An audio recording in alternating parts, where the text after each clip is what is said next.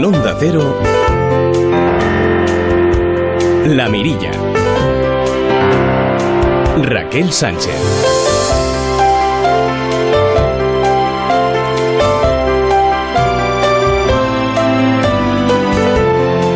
¿Qué tal amigos? Muy buenas noches. Martes 31, último día del mes de julio, es para muchos el día de la escapada. Por fin, las vacaciones. Respirar, bucear, reír, bailar, camiseta de asas, chanclas de dedo, bermú a las 12 y cañita a las 9, pescadito frito y helado de hasta tres bolas, el flotador, el padre surf, el piolet o las chirucas, griterío infantil y cine al aire libre, música en directo, cenas interminables con amigos, la luna, la playa, el lago, el pantano, huele a verano. Por eso estamos aquí. Comienza la mirilla.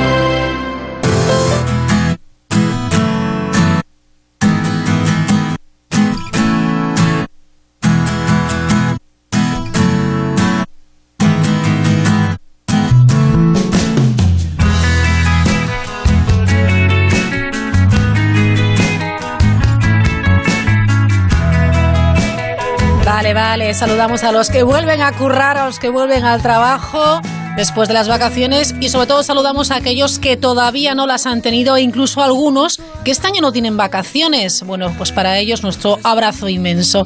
Hoy en La Mirilla les proponemos visitar el Pórtico de la Gloria. Hasta el 20 de septiembre ya se puede, eh, bueno, pues contemplar de manera gratuita la obra del maestro Mateo, restaurada y por supuesto policromada.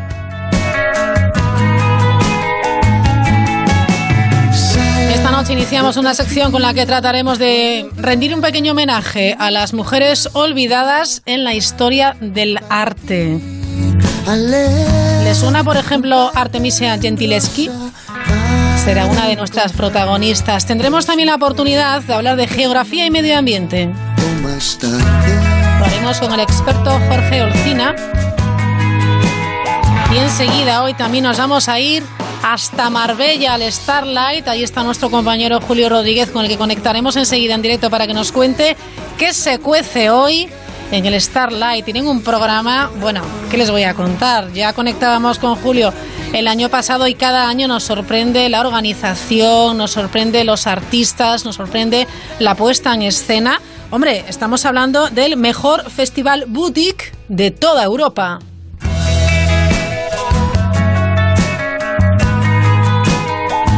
Como siempre, estamos conectados con los mirilleros, con nuestros oyentes en Twitter, arroba la mirilla cero, ese cero con número, y en el correo electrónico la mirilla arroba onda cero punto es. Arrancamos con Luis Cerdeira en el control técnico, Dani Madrid también en la técnica. Pero antes de nada, saludamos a Marcos Yebra. Marcos, ¿qué tal? Muy buenas noches. El pasacalles.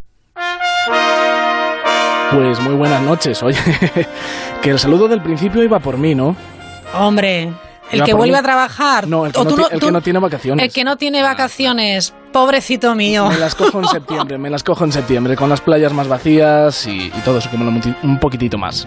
Hombre, es que hay muchas ventajas de coger las vacaciones en septiembre. Los días son un poquito más cortos, pero bueno, seguro que lo disfrutas a tope después de cómo te lo estás currando este verano, ¿eh? Hay que sudar. Por eso Hay que sudar. hay que rentabilizar el aire acondicionado. El pasacalles, noticias curiosas que con esta sintonía llega a todos los oyentes. No sé qué nos has preparado hoy, qué has eh, encontrado en las redes, en los periódicos, en los digitales. Porque primer titular ya me deja un poco estupefacta. Roban un tiburón en un acuario y lo ocultan en un cochecito de bebé para sacarlo del recinto. Pues sí, lo hicieron pasar por un bebé para abandonar el acuario sin levantar las sospechas tres personas, eh, dos hombres y una mujer, robaron el pasado 28 de julio un tiburón del acuario de San Antonio en Texas, en Estados Unidos. Para sacarlo del recinto lo introdujeron en el interior de un cochecito de bebé. Las imágenes fueron captadas por las cámaras de seguridad y como el grupo aprovechó la distracción del guardia, eh, consiguió sacar ese tiburón de, bueno, es un suño cornudo de 40 centímetros. Lo consiguieron sacar de la piscina y meter en el interior de ese, co- de ese cochecito, pero nada, eh, los ladrones pudieron ser localizados y el ejemplar ha sido devuelto al acuario. Bueno, me alegro, porque a quién se le ocurre semejante barbaridad. Robar un, Robar un sueño cornudo Que de eso- 45 centímetros. Eso te puede morder seguro. es Hombre, que no es buena vamos. idea. Y hacer mucha pupa. Un escritor chino condenado a muerte por confesar su crimen en una novela. Liu Yongbao se llama este escritor y asesino, vamos a llamarlo así, que asesinó a cuatro personas hace más de 20 años, pero su crimen no había sido condenado hasta ahora. En ocasiones la literatura se convierte en la ficción, en pues en la, ficción pasa a ser la más cruda realidad. Claro. Así que, bueno, pues eh, esto ha ocurrido en la provincia de China de Zhejiang, donde el escritor ha sido condenado a muerte por estos asesinatos. Es algo bastante crudo porque mató a sus dos abuelos eh, y, a un, y, a su nieto, o sea, bueno, al nieto de, de los abuelos. La idea es que, bueno, pues él cuando decidió escribir una novela, utilizó esta experiencia para, para, escribir. Y, oye, a la policía le resultó un poco extraño que el caso tuviera tantas similitudes con la novela. Entonces dijeron, ay amigo, vamos a por ti. Y cuando llegaron a su casa dijo, llevaba esperando todo este tiempo. Vale, pues encima con, con, con, recochineo, increíble, con sarna. Bueno, vamos a, aquí, a nuestro país, ¿no? Me parece, porque nos ibas hasta Navarra. ¿Qué ha pasado? Un toro disecado desata el pánico en la localidad navarra de Carcastillo. Se llama Dorado y mucha gente lo ha visto por el río de la localidad navarra. Eh, se lo llevaron para hacerse una sesión de fotos y el posado fue de todo menos tranquilito. Digamos que había gente que se asustaba un poquitillo bañándose en el río o, o lo que fuera y de repente un toro ahí enfrente pues asusta un poquitillo, impone. ¿Y eso que estaba disecado? Sí, menos mal. menos mal, menos mal. Volvemos a Estados Unidos porque una empresa estadounidense paga 200 dólares a la semana por dormir la siesta. Que me fichen. Y a mí también, por favor. Cuéntanos cómo es esto. Durante una semana las personas contratadas tendrán que dormir en los colchones producidos por la empresa y compartir en las redes sociales su experiencia, así algo como los influencers del sueño. La mm. empresa estadounidense Matters Firm está buscando personas eh, que amen dormir lo dicho, que nos apunten. Lo único que tendrán que hacer es probar sus nuevos eh, productos y la prueba consiste en dormir en su línea de colchones Snow Turn que yo creo que eso no es inglés, que eso es alemán o algo por el estilo, pero sí significa siesta eterna. O sea que nos vamos a pegar una siesta eterna, yo al menos al llegar a casa hoy, así ya te lo digo. Las personas empezarán el trabajo el 15 de agosto y recibirán una paga de 200 dólares semanales. Bueno, es una pena que el 15 de agosto eh, estés aquí trabajando para nosotros y para todos los oyentes, que si no, vamos, yo te hacía perfectamente probando estos colchones. Prueba suerte en alguna empresa española. Seguimos y volvemos a, a España. Un ciclista bilbaíno se propone hacer el Camino de Santiago en 24 horas. Vasco tenía que ser. El deportista vasco Julián Sanz, concretamente, pedaleará desde Roncesvalles hasta Santiago sin descanso, un total de unos 755 kilómetros para completar el reto que se ha propuesto. Escuchamos a Julián hacer de seguido y sin parar y lo más rápido posible el recorrido que va desde aquí, desde Roncesvalles hasta Santiago de Compostela. Eso decía al salir de Roncesvalles. Cuando llegue a Galicia ya me contáis eh, si ha llegado o no ha llegado, si... si Estaremos pendientes. Exacto. Bueno, intenta dar a conocer el ciclismo de ultrafondo, una modalidad bastante desconocida de ciclismo y... ¿Sabes por dónde va a pasar si pasa por el Camino de Santiago? A ver, dime ya llegando a Ponferrada todo aquello ya se complicará por la fatiga y porque el terreno ya es más sub y baja. Por el Bierzo. Por Ponferrada. Hombre, amigo, todos los días, ¿eh? Tú has dicho, todos los días voy a hablar del Bierzo. Te voy dejando la cuñita, te la voy dejando la publicidad de fondo. Oye, te van a poner una plaza, ¿eh? Sí, Luis del Olmo tiene una, yo estoy pidiendo otra, ya estoy en Estás ahí, ahí, ahí, ¿eh? Bueno, pues nada, le deseamos toda la suerte del mundo a Julián Sanz y estaremos pendientes, ¿no? Sí, sí, ahí está ya pedaleando.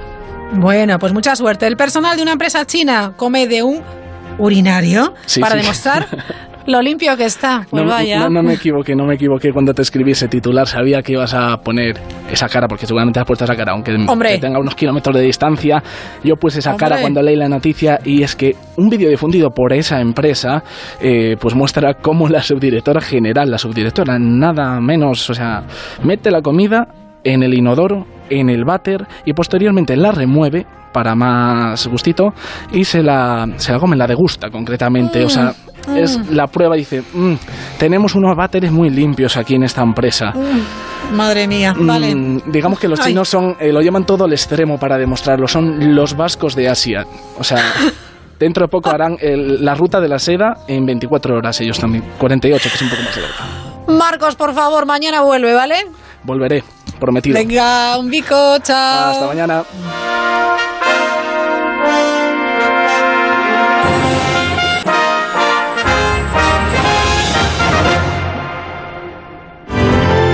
La Mirilla. Onda Cero. Volver a empezar. De cero, contigo, sin ti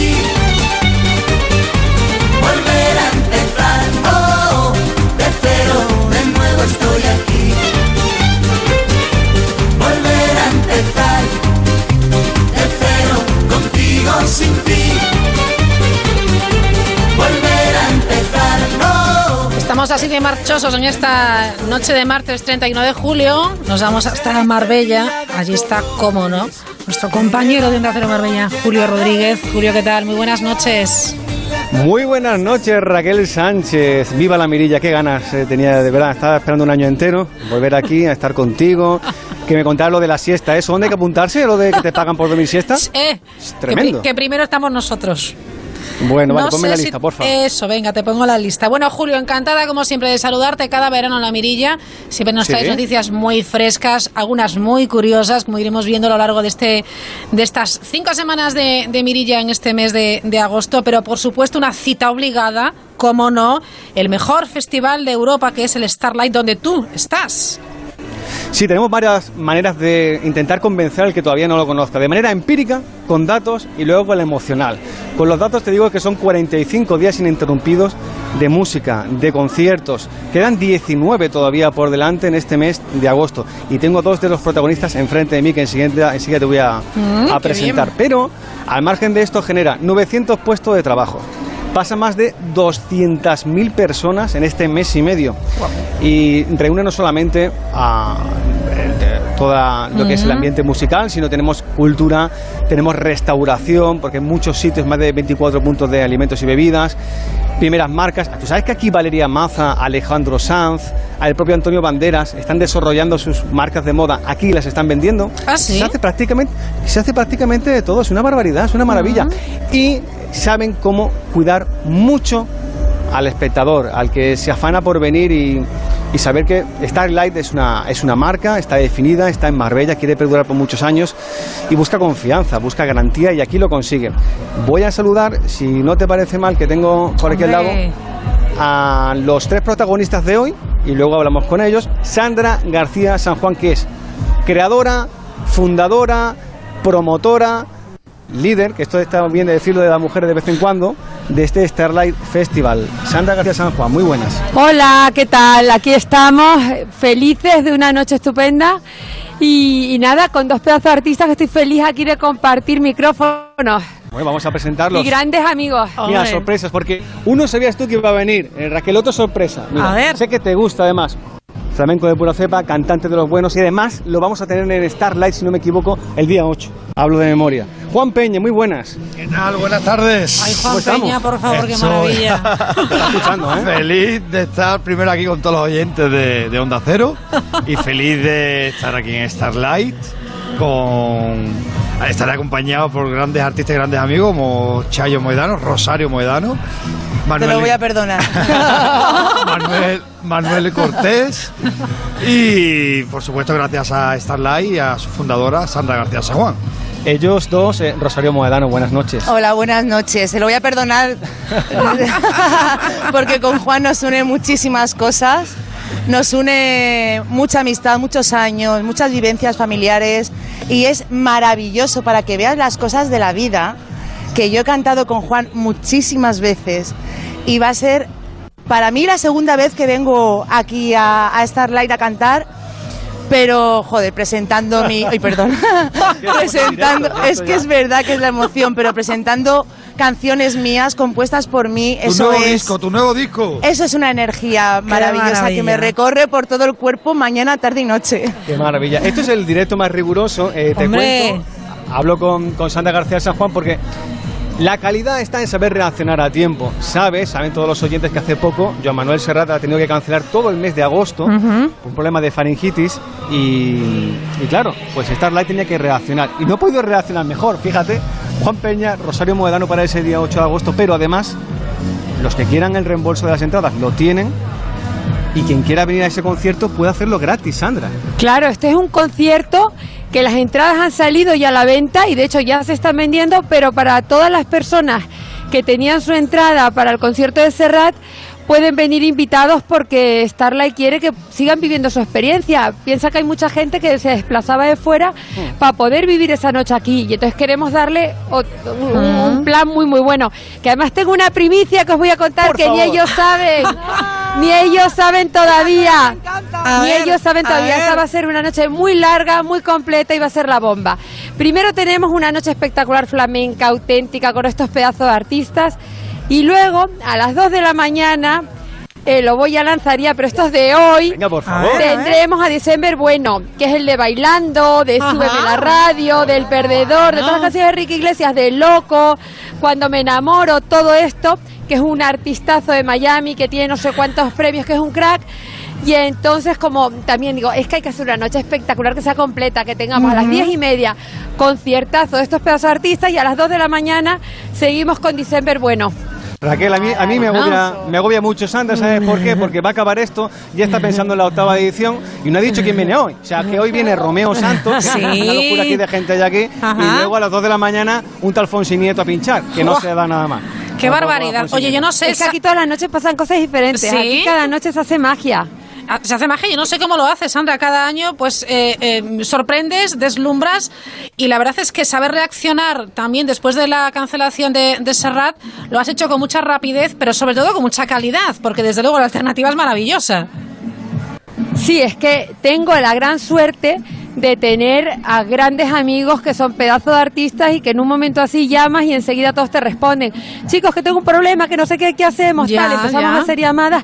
Es que casualmente estaba hablando con Rosario media hora antes, que me mandó un mensaje, oye, voy para Marbella, eh, que vamos tal. Y digo, oye, vente a mi palco, a Romeo Santos, no sé qué. Y a la media hora me pongo a llamarle y no me coge. Y digo, contéstame que tengo un plan, que quiero organizar un tema contigo. Y Amanda ahí como loca. O sea, que las cosas surgen así. Ya Juan había estado dos días también por aquí. O sea, que, que al final, cuando te rodeas de amigos, Starley se ha convertido en un punto de encuentro de amigos, de artistas.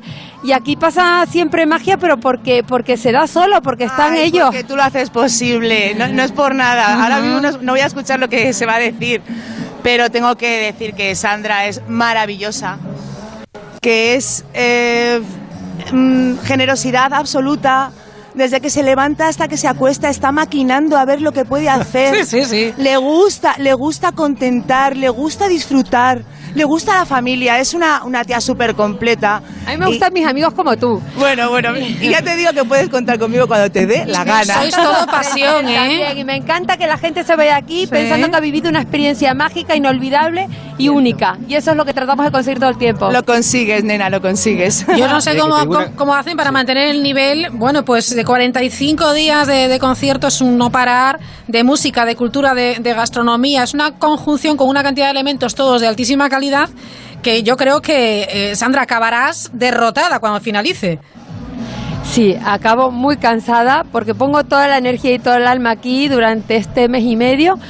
Pero luego me recupero rápido. ¿Ah, yo, es sí? que el- yo soy muy enérgica, yo soy muy pasional, le pongo mucho, mucho entusiasmo a todo y enseguida reponemos pilas y ya estamos preparando el siguiente festival en septiembre, porque piensa que tenemos dos meses para preparar porque en noviembre salimos a la venta. O sea, esto es un no parar, esto es todo el día.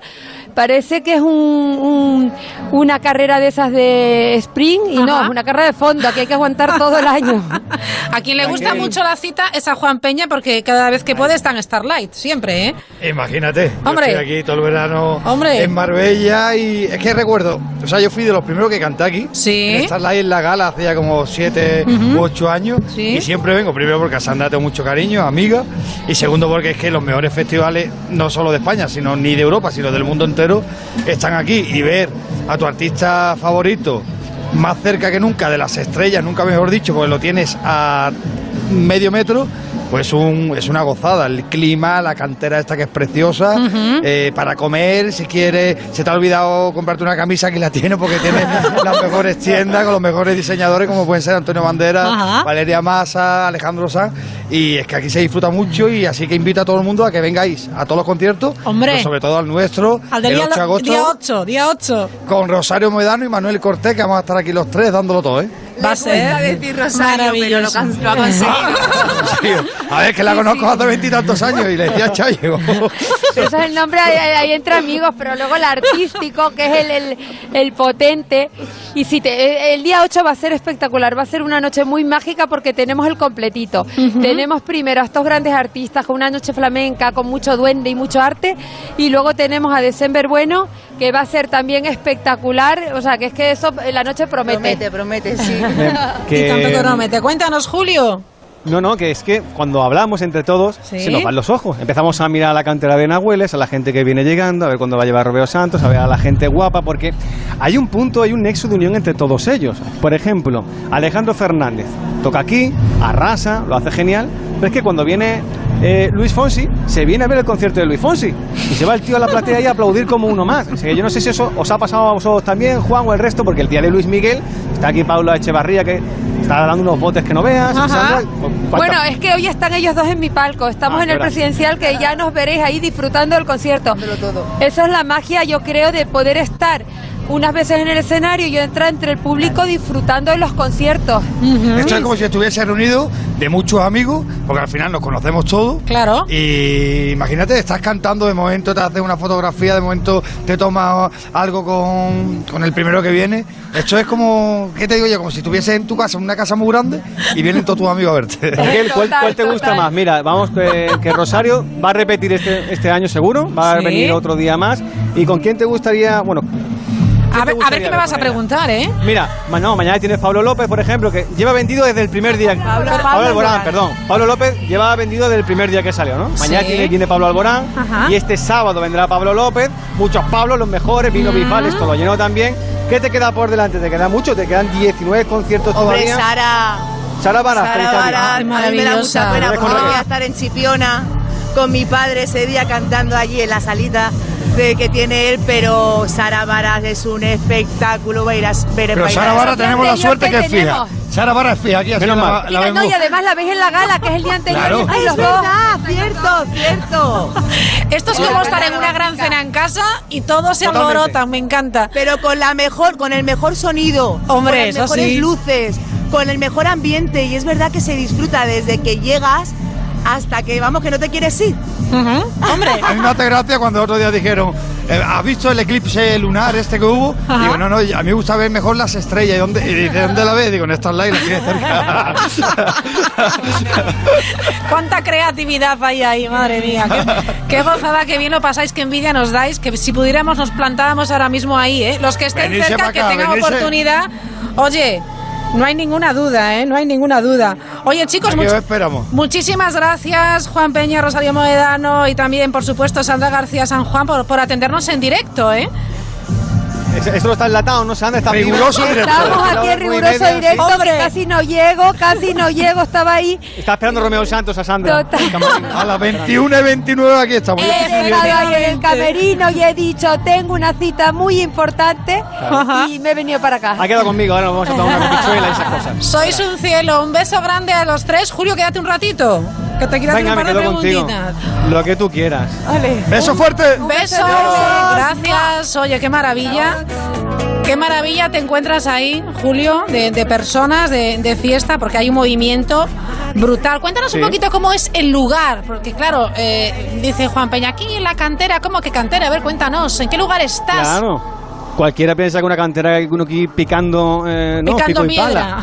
No, no. Vamos a hacer lo, lo más difícil, que es ponerle imagen a la, a la radio. Todavía no lo han inventado, están en ello. Pero mientras hacemos una fotografía, una cantera, una montaña, una zona de Pinar, a la zona norte de, de Nahueles, en Marbella, la parte alta donde se puede ver el mar y en un día como hoy se ve Marruecos, espectacular. Y al otro lado pues tienes una, una cantera, una, un corte hecho en la montaña natural de hace muchísimos años y ahí se ha ins- instaurado en un semicírculo el escenario que tiene una acústica muy particular. No se escucha un eco de milagro. Le encanta a los cantantes venir aquí a hacer pruebas de micro una y otra vez y preparar cosas distintas. Incluso se atreven a hacer cosas a capela con Guau. 3.500 personas en la grada porque saben que la acústica lo permite. Justo detrás del gran escenario con esas gradas supletorias, en la parte de atrás está, creo, que la primera discoteca al aire libre de la Costa del Sol de más de calculo unos 2.000 metros cuadrados, con otro escenario, con grandes columnas de sonido,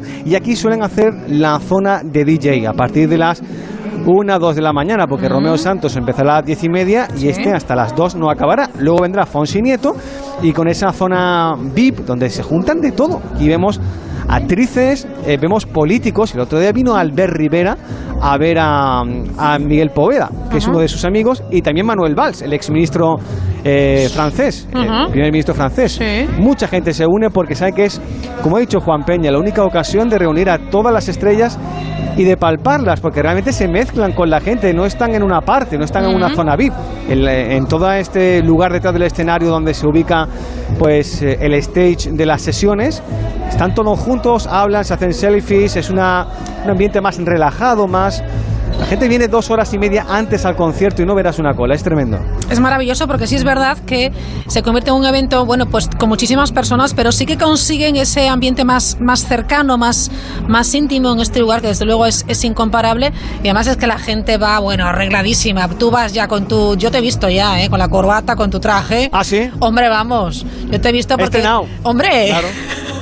Mándanos, No, yo voy así todos los días, ¿eh? No, Mándanos no foto para Twitter también, para la mirilla, Claro. ¿verdad? La mirilla cero y así te vemos. ¿Qué te parece? Una cosa, una cosa que vamos a reivindicar desde aquí. Sí. En modo Hollywood, en lo alto de la, de la montaña de, de aquí del Pico de Sierra Blanca, en Nahueles, cuando estamos viendo el escenario vemos como si fuera en Hollywood las- la pancarta de Hollywood, aquí pone Auditorio de Marbella, en letras blancas preciosas, pero la M y la R se ha caído hace tiempo. Yo no sé Oye, quién compete eso, no pero que lo porque parece esto un chiste de, de este de... ¿Cómo Pues se sí, llama? pues el sí. amigo de, de, de Bertín, que el, el que hacía el gangoso. Ay, ay, el ay. de Arbella. Arévalo. Arévalo, el auditorio de Arbella. Bueno, una M ahí que no cuesta nada. y- Llamamiento a la autoridad competente que le ponga que le falta Sí. la M y, La M y la R le falta un palo. ¿eh? y la R le falta un palo. Pues eso no puede Lo demás ser. es excepcional, ¿eh? La Bueno. policía local aquí. Muy bien, muy viendo- bien. Que, mucha gente, mira aquí. Hombre, es que también mantener el orden, la seguridad, tiene un trabajo detrás increíble. Así que a todos ellos les damos la enhorabuena. Seguir disfrutando del Starlight. ¿Quedan cuántos días? ¿19 me habías dicho? Quedan 19 conciertos hasta el día 19 25. conciertos, ah, va, va a cerrar Melendi, va a cerrar el Festival Starlight. Mañana tenemos a Pablo Alborán. Quedan platos fuertes todavía, mucho, muy grandes. Ha estado hace poco Maná, pues no sé qué decirte. Por ejemplo, está el de Aerosmith, Sí, Steven Tyler. Steven Tyler, que- efectivamente. Pues, pues Steven Tyler, que me ha dicho un pajarito por ahí que también tiene una ropa, una marca de ropa y también la va a poner aquí en Starlight. Ah. Todo el mundo le va a dar por hacer esto. Y Anda. que lo de Luis Miguel no te puedes imaginar, ¿eh? La repercusión que ha tenido ha sido el primer concierto que dio en Starlight, cómo se abrió. Sí. Y la gente, lo del Netflix es una, es una locura, ¿eh? Es el tema este de la serie que ha sacado, la gente, bueno, ha triunfado, las cosas como son. Pues mira, nos vamos a ir con la música de Steven Tyler, de Steven Tyler. Ya que lo has dicho, ¿qué te ¡Ah, parece? qué bonito! ¿Eh? Pero qué rápido está Luis o quien sea es ahí que dando los Luis- botones. Luis es el de los botones, es una máquina. Cual- cualquiera dice que esto es directo o algo. No está en lata ahí, yo ni nada. 21 y 34, nada más y nada menos. Julio Rodríguez, la próxima semana conectamos de nuevo y a ver qué nos cuentas desde Larga Marbella, ¿te parece? Vicos, abrazos, os quiero y me quedo corto. Chao. Adiós.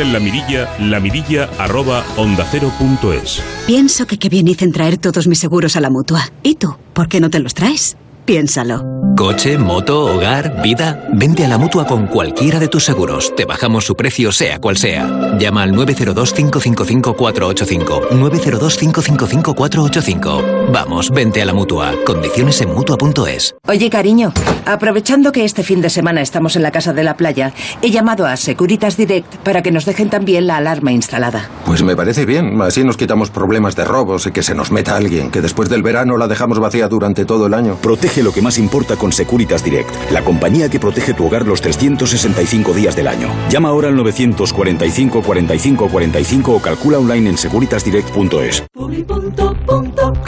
Nuquita Seca Polar, la almohada refrescante que respira para dormir sin sudar. Ahora 10 centímetros más grande. Con la Copa del Rey, Palma se convierte en la capital mundial de la vela. Descubre Palma los 365 días del año. Ayuntamiento de Palma, Mallorca. Oye, ¿y si te dijese que esas telenovelas que tanto te emocionan y que no quieres que se sepa que te emocionan tanto, ya puedes verlas tranquilito, donde quieras y cuando quieras? Llega Novelas Nova. Prepárate para más de 5.000 horas de tus novelas favoritas. Sin interrupciones. Por solo un euro y medio al mes. Y el primer mes gratis. En A3 Play.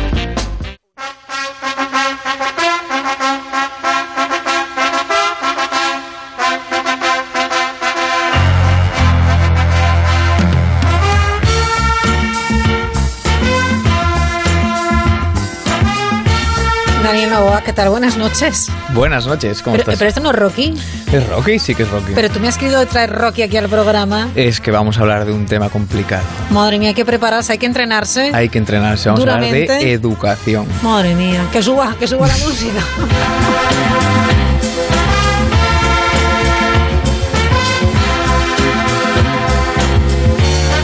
saben que cada día, de lunes a jueves, en Dani Novoa estará con nosotros a eso de las nueve y media o un poquito más tarde, según Julio Rodríguez estime, desde Marbella. Hay que adaptarse. Hay que adaptarse, porque oye, me ha dejado agotado la conexión con Starlight. Vaya marcha, ¿eh? Vaya marcha que tienen. Sí, sí. Bueno, ha sido impresionante. Qué fiesta tienen ahí, ahí montada. Y durante un mes y medio, así. Un poquito de envidia igual, ¿no? Más, Un poquito, un poquito solo. poquito. No estamos nada mal aquí en el estudio nosotros. No, no nos podemos quejar. Nos lo pasamos muy bien, aprendemos mucho y en esta sección de, de Dani, bueno, pues la verdad es que es muy interesante, sobre todo cuando vamos a hablar de educación. Allá tú, allá tú, si te Tengo que atreves. meterme, tengo que meterme porque porque me parece algo importante. es importante. como psicólogo te parecerá importante. Jova, es que se ven, se ven cositas. Y entonces hoy me quiero meter de lleno en un tema que, bueno, pues mira, es verano, vamos a la playa, tú estás en la playa tranquilamente Sí. y de repente, casualmente, se pone al lado una familia cuyo niño, imagínate, no sé si te habrá pasado alguna vez, cada vez que pasa te tira arena, bueno, pues hace una Qué serie bien, de cosas que dices tú, "Mm, yo no contaba con que mi ideal de playa fuera esto, ¿no? Entonces... mm, Vamos a hablar un poquito de poner límites, ¿no? De quién se encarga de, de- de poner esos límites tan Esos importantes. límites porque tú dices, yo a este le decía algo, pero claro, no te vas a meter en, en- en la familia de, de nadie. Yo soy muy de José Antonio Marina. Para educar hace falta la tribu entera, pero meterte de tribu invitada igual Eso no sales, no, igual no Eso no, bien parado. eso no se puede, pero sí es importante efectivamente. eh, claro, a, a los niños queremos que estén contentos, que sean libres, que disfruten de todo, pero los niños, como los adultos, también necesitamos una serie de, de normas, eh, incluso por, por nuestra seguridad. Por nuestra seguridad y porque vivimos en sociedad. Y Claro. si nadie te enseña que para vivir en sociedad hay unas reglas y unas normas, puedes pensar que aquí puedes hacer lo que quieras y eso, pues la famosa Sí. frase, ¿no? Tu libertad Sí. termina donde empieza la del otro. Eso hace falta inculcarlo de alguna manera. Y bueno, yo creo y hago un llamamiento desde aquí a todos los padres y todas las madres y todos los educadores en general. Hay que currárselo un poquito, que esto sé que es difícil, ¿eh? Sé que es difícil y es complicado. Aquí vamos a dar cuatro cositas muy básicas. Vale. Y un truco ya que no es tan, no, no se habla tan tanto, fácil. pero para mí, sobre todo trabajando en terapia, me doy cuenta de que ahí está mucho de la clave. Vale, pero ¿hablamos de alguna edad en concreto o de los niños en general, Daniel? En general, en general Vale. hay cuatro cosas. Mira, empezamos por lo que A sabe ver. todo el mundo, ¿no? Hay Sí. una cosa muy fácil y es bueno, muy fácil o según se mire, pero es la coherencia, ¿no? A veces a los Sí. adultos se le olvida esa lo importante que es ser coherente en lo que tú le pides a ese niño, porque Mm. esos límites hay que ponerlos, ¿vale? Vale. Hay que decirle, mira, esto se puede, esto no se puede. Para eso tenemos que tenerlo claro. Claro, tenemos que tener claro dónde, qué le dejo y qué no le dejo hacer. Claro, y sobre todo ponerse de acuerdo, bueno, por las personas que están educando a, a ese niño, ¿no? Ahí tocaste otra Claro. clave. Otra clave es cuántos cuántos capitanes hay aquí. Ya. Hay uno, hay dos, hay tres, hay dos más Que luego uno. llega la abuela y es el cuarto capitán. Es que claro, ahí es donde empezamos a decir, Es vale, que te ¿hacia dónde metes en un terreno. Es, es, es muy complicado. Yo le diría a los padres, mira, hoy ya me voy a olvidar de la coherencia, de ser firmes, de ser Vale. coherentes, incluso voy a ir a la otra parte, que se suele olvidar más. Regular las propias emociones para hacer esto bien, que A es ver. donde yo hablo de entrenar, ¿no? Yo mm, veo mucho en el gabinete ¿no? cuando viene algún padre y dice, es que yo tengo mucha paciencia. Yo digo, no sé si eso Mm. es bueno. Vale. Porque tú imagínate que tú vas, te saltas un semáforo y Sí. el policía te dice, Raquel, que sea la última vez. ¿eh? Vale. Ah, Me Estoy enfadando. ya, ¿No me vas a multar? Venga, pasa. Ya. Y la segunda vez te lo vuelves a saltar y... Mm. Ay, Raquel, eh, ay, Raquel, ¿tú crees que dejarías de saltártelo? Estamos hablando de que nadie corre Estamos hablando de ¿eh? ficción, ¿eh? Exacto. Ojo, que yo no me salto ningún semáforo. Hombre, por favor, vamos. Pero Claro, tienes que... que- ser un poco más... eh, Tienes que ser firme. Tienes que ser firme, sí. Que me- no me quites el carnet, vale, quítame unos cuantos puntos, Mm. genial. No Mm. me dejes en blanca, eh, quítame una parte proporcional, me parece bien, pero sé coherente y sé razonable. Esto los padres a veces lo entienden mal y entonces piensan que tener paciencia es, a ver, a ver, a ver, y no hay una consecuencia. Eso para mí es uno de los grandes errores, porque luego de- pierdes el control. El control como podemos perder cualquiera cuando llega un momento en que se nos termina. Entonces yo ahí sí que haría un poco una, un llamamiento a los padres de que sean un poquito más estratégicos. Yo siempre les digo una cosa muy sencilla. Tú imagínate que hay tres tipos de, de cosas que pueden suceder. Una grave, una intermedia y una leve. Sí. Pues tengo un as en la manga. Que se pasa un poco con algo, pues le quitas algo pequeño. Ser proporcional. Si somos proporcionales no hace falta avisar 100 veces. Dices, bueno, pues te quito algo pequeño. Si vas a seguir así, pues nos vamos un poquito antes a casa. O ese tiempo que te dejo jugar con esa tablet, si te parece bien que uses las tablets, pues te quito un poquito de tiempo. Ser proporcional. Y Claro, intentar pero no o- enfadarse ojo, mucho. lo que está diciendo Daniel, que no son castigos como entendíamos antes de, ¿no? Vamos a privar al niño de un montón de cosas. No, es un gesto que el niño vea que, bueno, pues no puede ser premiado y se le quita un poquito de algo. Es como No el falta ser por puntos. severos, hay que ser, bueno, pues firmes. Coherentes, coherentes. Coherentes, en ¿vale? el mundo, si tú te esfuerzas mucho, tendrás muchas recompensas. Sí. Si te esfuerzas poco, tendrás menos. Pues Mm. esto va un poco así. Vale. Si, si tú no haces lo que yo creo que te puede, Mm. te puede venir bien, pues entonces proporcionalmente te quito algo. Yo con los papás siempre hablo de- del carne por puntos porque es muy significativo. Haces algo muy leve, pues leve, tienes la oportunidad, recuperas puntos, ¿no? Vale. Y ese juego tenerlo muy en la cabeza, in- intentar no esperar a que te superen las circunstancias. Luego hay momentos de mucho estrés al salir de casa o a lo mejor por la noche. Hay ciertos momentos en los que hay que tener esos ases en la manga porque sí, si está bien tenerlos, sí, porque luego a veces no podemos cumplir lo que hemos dicho. Claro, hombre, ¿cuántas veces? Y entonces- Porque voy a vender la consola. Si juegas tú más que él, ¿cómo vas a vender la consola? Sabes que no, sabes que eso no va a pasar. O cosas de ese estilo, ¿no? Claro. Pues no, no. Vale, Entonces, vale, vale. intentar, yo mira, un mensaje muy sencillito, porque en el tiempo que tenemos no vamos a entrar Sí. aquí a hacer la universidad No, de padres, no, no, no. Pero sí, por lo menos, intentar ser un poco estratégicos, hacer como Rocky y ir un poco entrenados para que si me coge por aquí, le pongo esto, si me coge por allá, le pongo lo otro. Y si tengo el consenso de mi pareja, entonces Ya es ya fantástico. sería top. Muy bien. ¿Más cositas que nos quieres decir? Pues mira, yo con eso me quedaría más, ya me parecería suficiente con los papás, porque Ah. creo que educar es muy difícil. Y sí que es cierto que a veces, bueno, pues desde fuera es fácil hablar, pero yo sí que me he dado cuenta que la parte emocional juega una parte es súper importante. Con los miedos, por ejemplo, también lo veo. Así como los padres en la parte emocional de cabrearse mucho transmiten ese cabreo y entonces generan, pues un- no hay una coherencia, no hay una proporcionalidad. Después con los miedos me ha pasado algo muy parecido. Los padres hacen despejo, ¿no? Y- Ujú. y, me, y me pasó un caso muy curioso en el que una madre me decía, es que tiene un miedo horrible, no, no es capaz de, de- de cruzar el, el pasillo, ¿no? Y- Ujú. y, el padre era un poco miedoso y digo, vamos a ir allí a ver, a ver qué pasa. No soy Ujú. muy de ir a los domicilios, pero en este caso hacía falta. Y así como yo lo conocía ya el chaval de antes de darle clase, súper majo, y le digo yo, en el tiempo que yo hago esto, tú no llegas al final y vuelves. Y me dice. ¿cómo? No había acabado la frase, había vuelto y había venido. ¿Qué pasó? Que tú transmites eso a tus padres. El padre tenía mucho miedo y al final fuimos descubriendo que el miedo del padre se transmite. Hay un experimento muy interesante de cómo, imagínate que hay un niño gateando Ajá. y llega a un cristal donde hay un, un vacío. Sí. El niño mira al padre Ajá. o a la madre. Si la madre sonríe, el niño continúa. Si la madre pone cara de miedo, el niño no el continúa. niño se queda paralizado. O sea que imagínate las Qué bueno el connotaciones que experimento, tiene, sí. que tiene eso en lo que son los niños. Entonces a veces yo siempre lo básico de las típicas pautas que todos conocemos Sí. que dije al principio, en eso hay que, hay que hablarlo, pero al final yo creo que los casos más complicados vienen de la regulación de los padres, de yo tengo miedo, yo siento miedo, pues mi primero trabajo mi miedo, trago saliva, pongo una sonrisa lo menos falsa que pueda para que él cuando me vea diga, ah, no pasa nada. Y te puedo decir que así se solucionan muchos problemas también relacionados con los miedos. Yo desde aquí le diría a los papás que tienen Android hay una aplicación gratuita que se llama Inteligencia Emocional, que se la pueden descargar, que la bajen. Ahí hay cuatro cositas relacionadas con esto.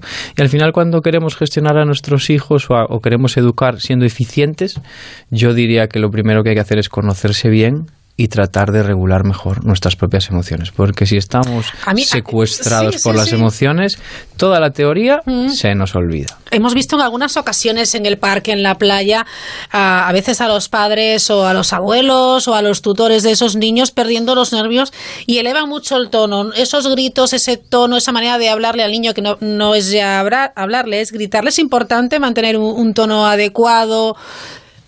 Mira, lo que sucede cuando tú consigues que un niño haga Ojo algo... que el tono, Dani, me refiero también no solamente a, a un grito en determinado momento que a todos nos puede pasar, sino a un tono a lo mejor que suena, al niño le puede sonar despectivo o le puede sonar chulesco y dicen, "Jo, no, no sé, es, es, es complicado. El problema es cuando un adulto o un educador cree que la manera de educar es a través del grito y del miedo. Cuando tú tienes que ganar la autoridad a través del miedo, Sí. ahí nos estamos metiendo en un no digo un problema, pero sí en un espacio muy delicado, porque, porque todo lo que gire en torno al miedo puede tener unas consecuencias emocionales que son importantes. Entonces, yo te puedo decir que a un niño le duele más que le quites la play que que le grites. Ya. Y eso es lo que queremos, que el niño vea que en la vida si tú te esfuerzas hay unas consecuencias y si no te esfuerzas no las hay. Entonces creo que ahí vuelvo al tema de ser estratégicos, de tratar de intentar que quieres darle donde le duele. No hace falta que le grites, si es que al final os sentís peor vosotros que ellos. Hombre, y tanto, y tanto.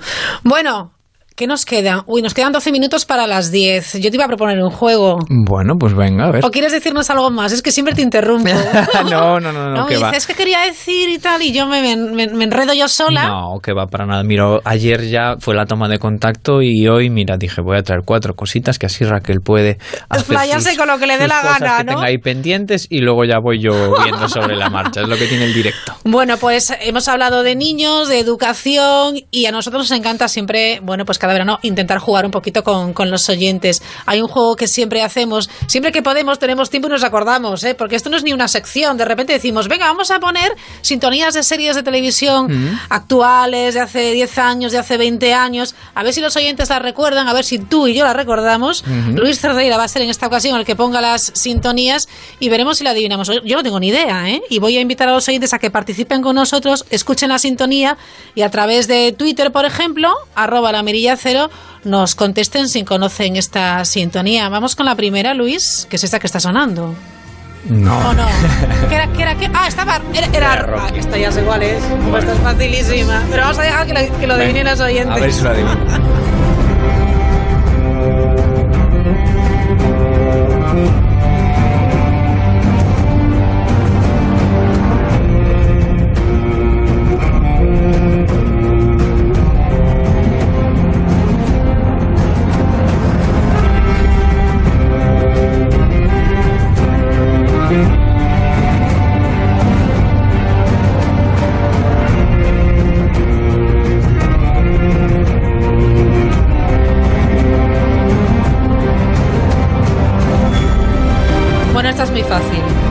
La sabes, ¿no? Pues sí. Sí, a ver, ¿cuál es? Yo creo que Juego de Tronos. Es que está chupada Luis Esta- es que yo creo que esta fuera más fácil, ¿no? De verdad, hombre, por favor. ¿Pero tú qué te crees que somos? Que somos unos expertos. Sintonía de la serie Juego de Tronos, ¿eh? luego veremos. Arroba la mirilla cero. Vamos con la siguiente y luego sí, luego vamos con el sorteo de la 11.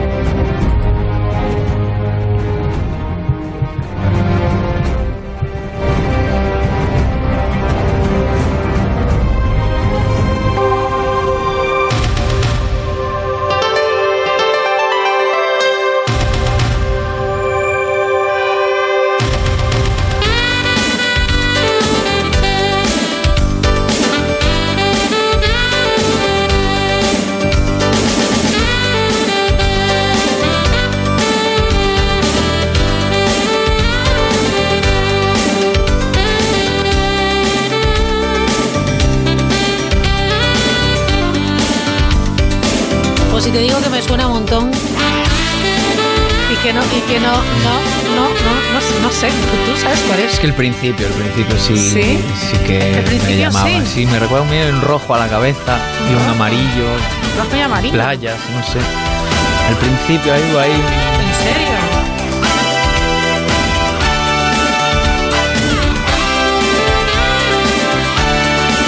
Me salen los salvadores de la playa. ¿Cómo, cómo se llamaba esto, por favor? Es que no me acuerdo. Madre mía. Los vigilantes de la playa, vaya. Pero han tenido que soplar. Esto es terrible. Qué barbaridad. Bueno, venga, a ver si la siguiente nos sale la primera. Venga, cuidado que Luis es un experto en series. Eso, ¿eh? madre mía, Cuidado. ¿eh? ¿Nos vamos al pasado o al presente? A ver, Luis, danos alguna pista. A ver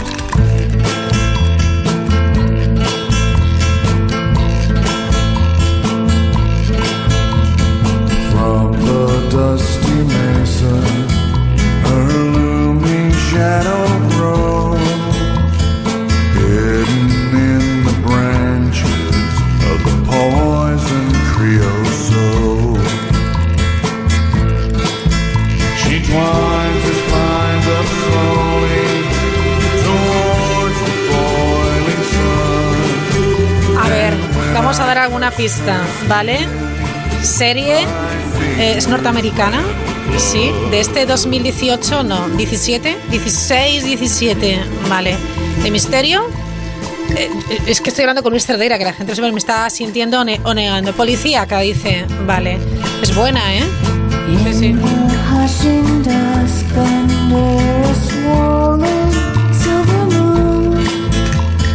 I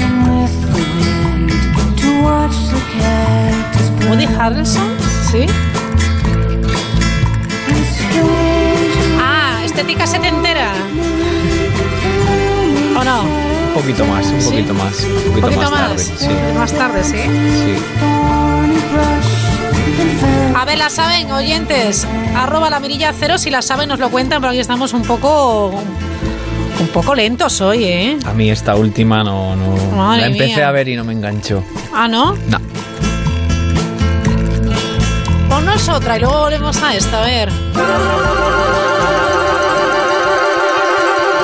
Esto a mí me suena a Dallas, Dinastía, a Falcon Crest, a todas. Porque llega un momento que las confundo todas.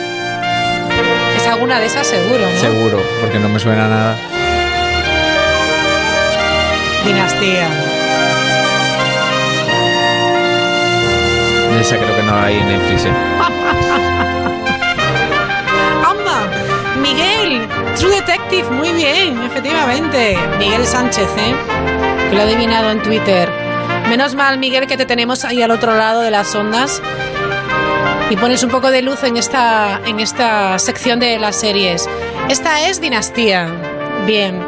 Vamos a poner un poquitín más difícil. Vámonos un poquito más. A ver. No, más difícil no. No, no, no. Luis, ponnos. A ver. Hombre. Tam- Tampoco te pases. Sí, ¿no? Esta era la que iba a ser más difícil.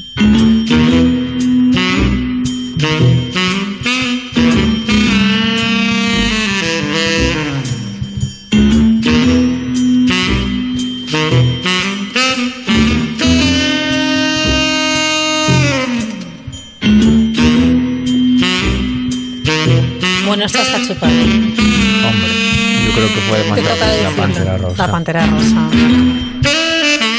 Tendría que haber un estudio psicológico sobre la pantera rosa. Seguro que lo hay. Menudo personaje. Sí. Hombre, amigo. Bueno, seguimos participando. Vamos a hacer un alto en el camino, ¿verdad? Un ratito, que tenemos que dar unos consejos. Y. Ahí sabes que ahora nos vienen los, todos los de True Detective. El Notting Hill 75, enhorabuena. Pues sí, pero seguramente ya lo habías oído, ¿eh? Hacemos una pequeña pausa y volvemos con un par de series más. A ver si nos da tiempo antes de las noticias de las 10. El compromiso de movilidad de línea directa dice, en caso de incidente con tu vehículo tendrás uno de sustitución. Nunca te quedarás sin coche. Línea directa. Siempre las mejores coberturas. Siempre el mejor precio. Garantizado. 902 123 322. Consulta condiciones en lineadirecta.com. Nuquita Seca Polar, la almohada refrescante que respira para dormir sin sudar. Ahora 10 centímetros más grande. Un motero no se come ni un atasco. Un mutuero hace lo mismo, pero por menos dinero. Trae tu moto a la mutua y te bajamos el precio del seguro, sea cual sea. Llama al 902-555-485. 902-555-485. Mutueros, bienvenidos. Condiciones en mutua.es.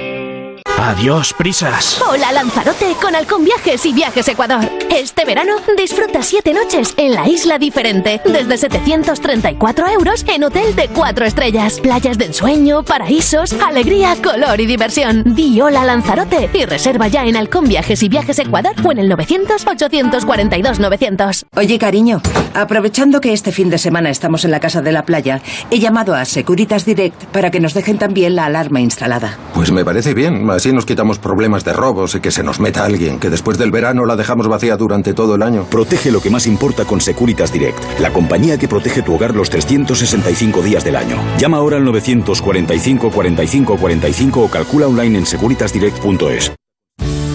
Buenas noches. En el sorteo del cupón diario celebrado hoy, el número premiado ha sido 50.196 50196. Asimismo, el número de serie correspondiente a la paga, premiado con 3.000 euros al mes durante 25 años, ha sido 55 55. Mañana, como cada día, habrá un vendedor muy cerca de ti repartiendo ilusión. Buenas noches. Y recuerda, con los sorteos de la 11, la ilusión se cumple. Descubre lo que hay tras la mirilla con Raquel Sánchez.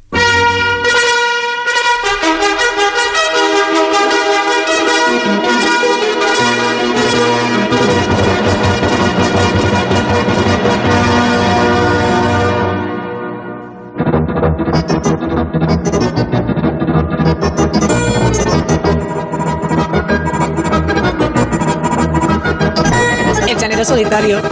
Toma ya. Luis Tardera, nos queda un minuto y medio para las 10. Buscamos otra sintonía. Tabuadela o U de Pink Panther. Ay, muy bien. Y la pantera rosa también, José Luis Rivas, que ha eh, bueno, pues lo ha adivinado. Nos están llegando con un poquito de retraso los eh, tweets. Vamos con otra. Si conoce a qué serie pertenece esta sintonía, nos lo cuentan en Twitter, arroba la mirilla cero.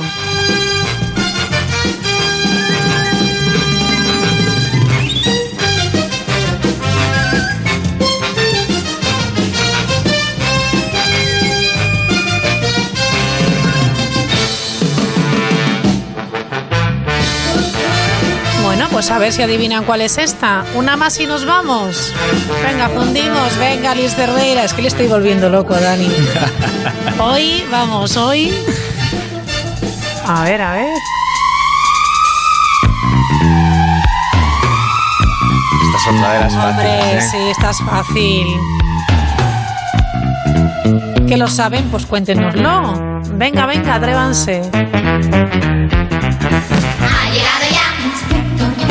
Bueno, pues como su propio nombre indica, el inspector Gadget. Daniel, hasta mañana. Un placer, Raquel. hasta Nosotros mañana. seguimos en cinco minutos. Llegan las noticias de las 10.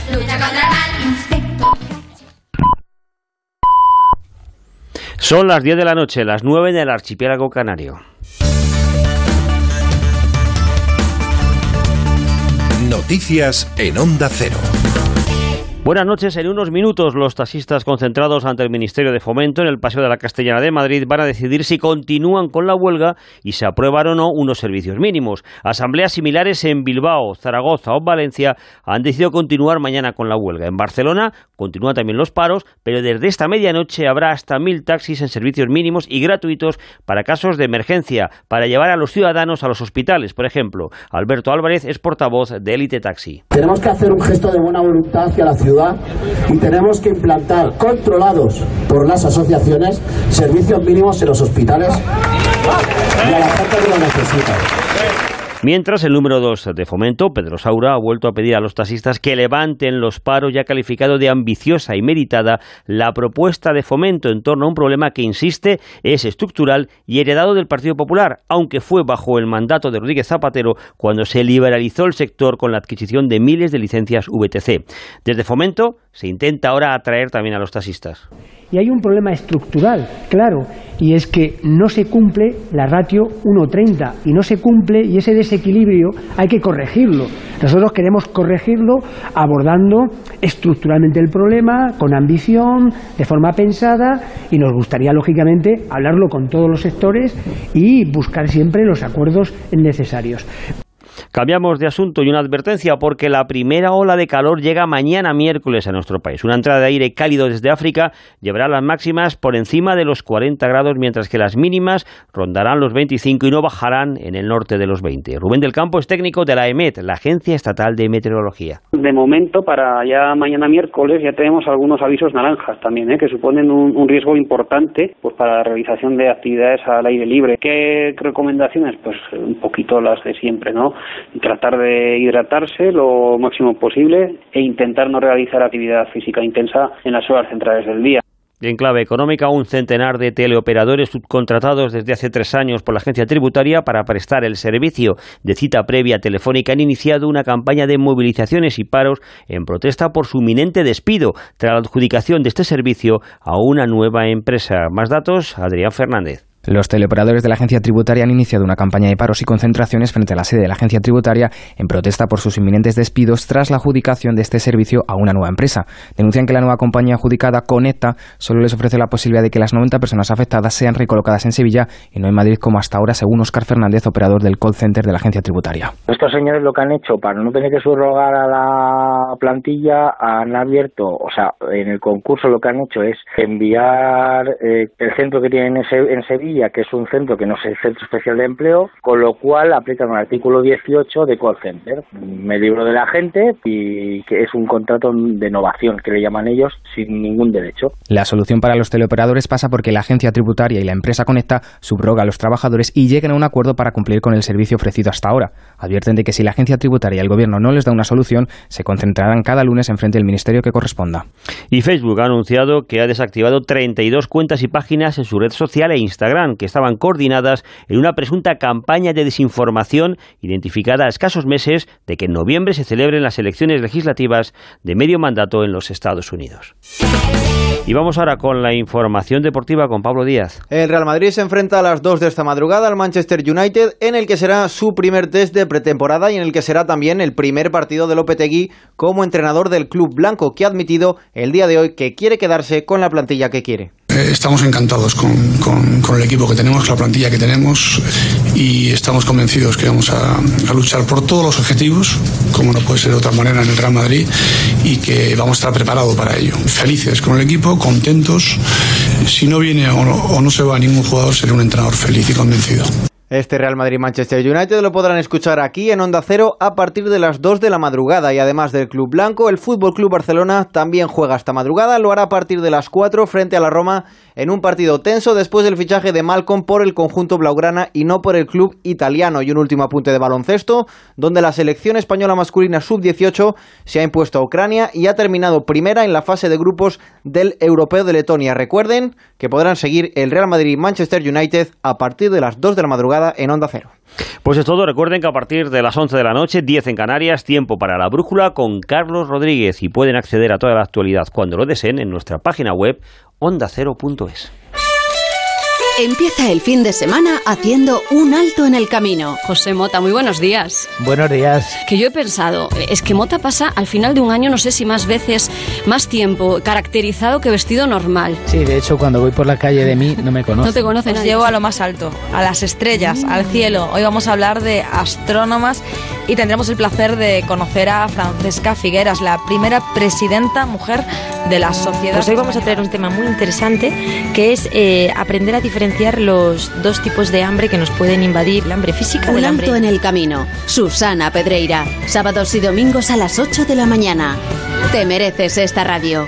Onda Cero, tu radio.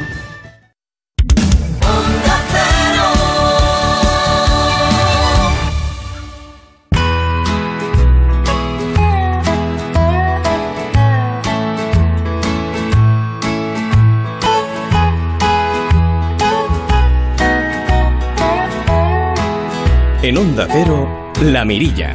Raquel Sánchez.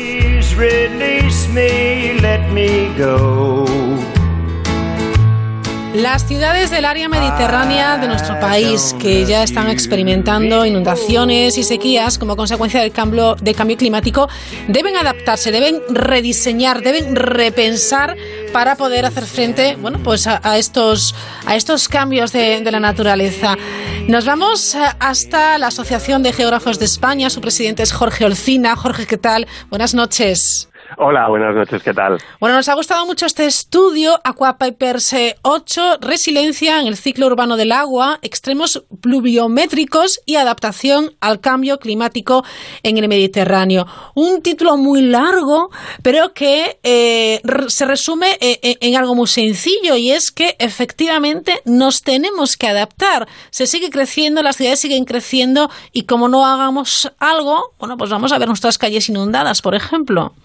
Sí, efectivamente, ¿no? A partir de ahora, por así decir, empieza el trabajo a pie de obra, ¿no? Las ciudades tienen que empezar a adaptarse a estas condiciones de clima que poco a poco se van manifestando. Llevamos ya eh, casi cuatro décadas, ¿no? Con una subida de temperaturas en todo el planeta que ya está empezando a manifestar efectos no solo en la temperatura, ¿no? Sino en otros elementos atmosféricos como la precipitación y por tanto, como decíamos, las ciudades, que es el, eh, digamos, eh, el primer espacio Sí. geográfico donde, donde vivimos los ciudadanos, tenemos que empezar a, a trabajar y adaptarnos, ¿no? Bueno, este estudio es muy interesante, editado por la Fundación Aquae, y, y- y, bueno, es un documento en el que pone de manifiesto ya para empezar un dato importante, que es que en 2018 más de la mitad de la población mundial vive en ciudades y en apenas tres décadas este porcentaje se va a elevar al 70%. Es un dato Sí. significativo que hace que efectivamente ya nos tenemos que poner las pilas. Ya hay ciudades eh, que lo hacen, ¿eh? Sí, efectivamente, ¿no? Eh, hay algunos ejemplos eh, en el mundo occidental, ¿no? De ciudades que desde hace ya años se han tomado en serio esto de la adaptación al cambio climático y están trabajando, ¿no? Están planificando el futuro de su ciudad, el futuro urbanístico, eh, teniendo en cuenta esta, esta cuestión, ¿no? Eh, y sí, efectivamente, cada vez somos más, más habitantes que viven en, eh, que vivimos en zonas urbanas, ¿no? El, el planeta Tierra desde hace unos años ya tiene más población urbana que población eh, fuera de zonas urbanas Sí. y este es un proceso que va a ir en alza y en, en Europa incluso todavía más, ¿no? Estos lo que llamamos países desarrollados, el porcentaje de población urbana siempre es mayor, ¿no? Bueno, eh, es lo que decíamos, eh, la ciudad es nuestro entorno más inmediato, es, eh, digamos, el primer escenario donde, donde se pueden recibir los efectos de ese cambio en las condiciones climáticas y, y hay que trabajar, ¿no? Hay que empezar a, diseñar la ciudad para adaptarnos al cambio climático, claro. Efectivamente, más población, ciudades más grandes, los efectos de una urbanización que eh, produce más contaminación, contaminación atmosférica que provoca un calentamiento térmico del planeta y que genera cambios en las condiciones climáticas habituales. ¿Qué medidas se pueden tomar para enfrentarse, bueno, pues a los diferentes retos que supone el cambio climático? Pues mira, hay, eh, hablaríamos de los dos grandes peligros de, vinculados con el agua que pueden afectar a, a la ciudad. ¿no? Por un lado, inundación, por otro, sequía, ¿no? O falta de falta de agua. En cuanto a inundaciones, eh, digamos que ha habido un cambio de paradigma. Lo lógico era cuando teníamos una inundación en una ciudad intentar canalizar el, el río, el barranco o la rambla que provocaba ese desbordamiento. Esto, bueno, ha ido cambiando. Ahora se apuesta por medidas, por así decirlo, más blandas, construcción de depósitos pluviales, construcción de, de colectores de evacuación de agua pluviales en las ciudades, eh, creación de parques inundables, es decir, espacios verdes en la ciudad que puedan eh, inundarse en caso de lluvias fuertes, Ajá. evitando que se inunden eh, pues las calles o, o las casas que quedan que quedan próximas en esa zona de avenamiento.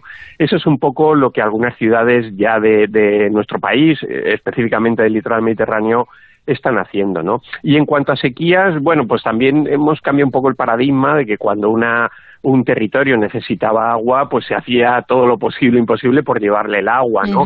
Bueno, ahora lo primero es trabajar con lo que se tiene, gestionar de manera eficiente, evitar las pérdidas en red, hacer un uso pues pues muy eficaz. ¿no? de- del agua que tenemos, reutilizar las aguas que depuremos en nuestras estaciones de depuración, en fin, son esas medidas que nos hablan de, de, una mayor sostenibilidad en la gestión del agua, ¿no? Por ahí están yendo ahora de todas las políticas, las prácticas que, como digo, muchas ciudades europeas del centro y norte de Europa, sobre todo, desde hace años se están aplicando. ¿no?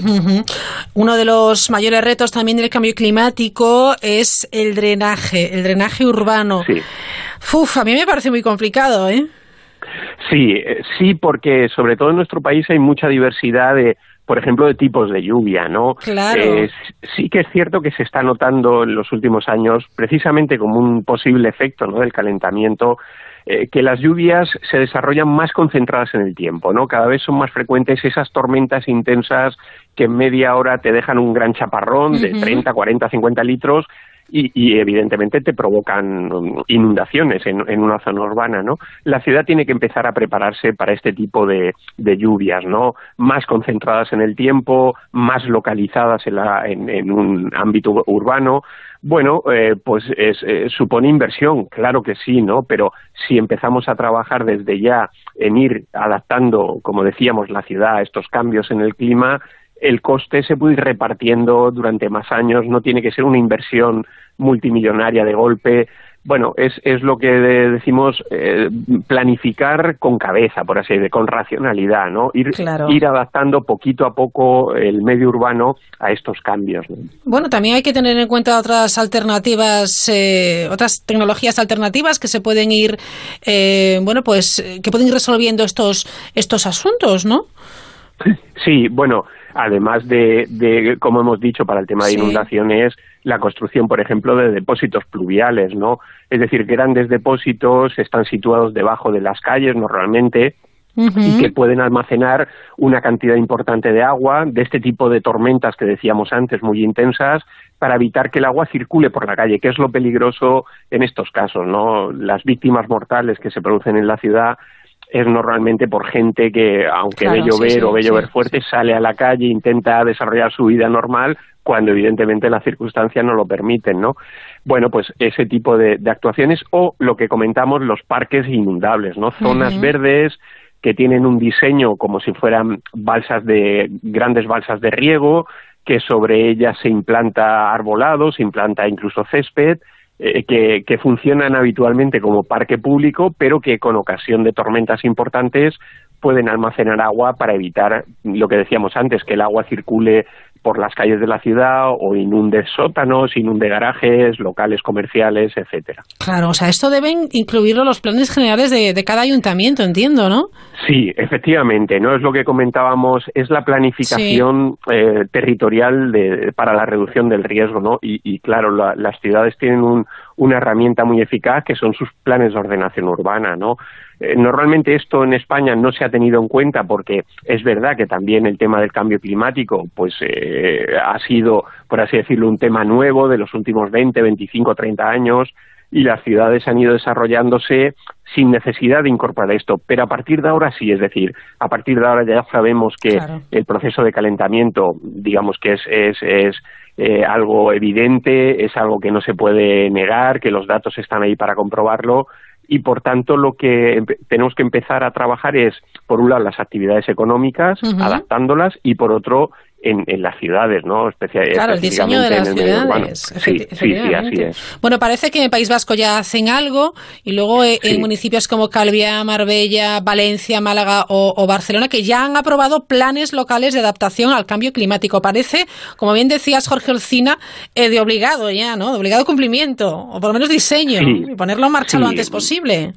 Es lo que decimos, que el cambio Sí. climático se convierte en un eje de políticas, ¿no? Ya no es solo hablar del cambio climático, de qué calor hace en verano, cómo suben las temperaturas, sino que tienen que marcar las políticas económicas y territoriales, como decimos, ¿no? Porque es donde vivimos los ciudadanos, donde desarrollamos nuestras actividades y por tanto necesitamos sentirnos seguros, por así decirlo, ¿no? Exacto. Esto implica planificar, como decíamos, con sensatez, con racionalidad los territorios, empezando por las ciudades, a, a partir de esa herramienta de, de los planes de ordenación urbana, pero bueno, luego extendiendo al resto del territorio, actividades agrarias, zonas industriales, infraestructuras de, de comunicación que se tracen.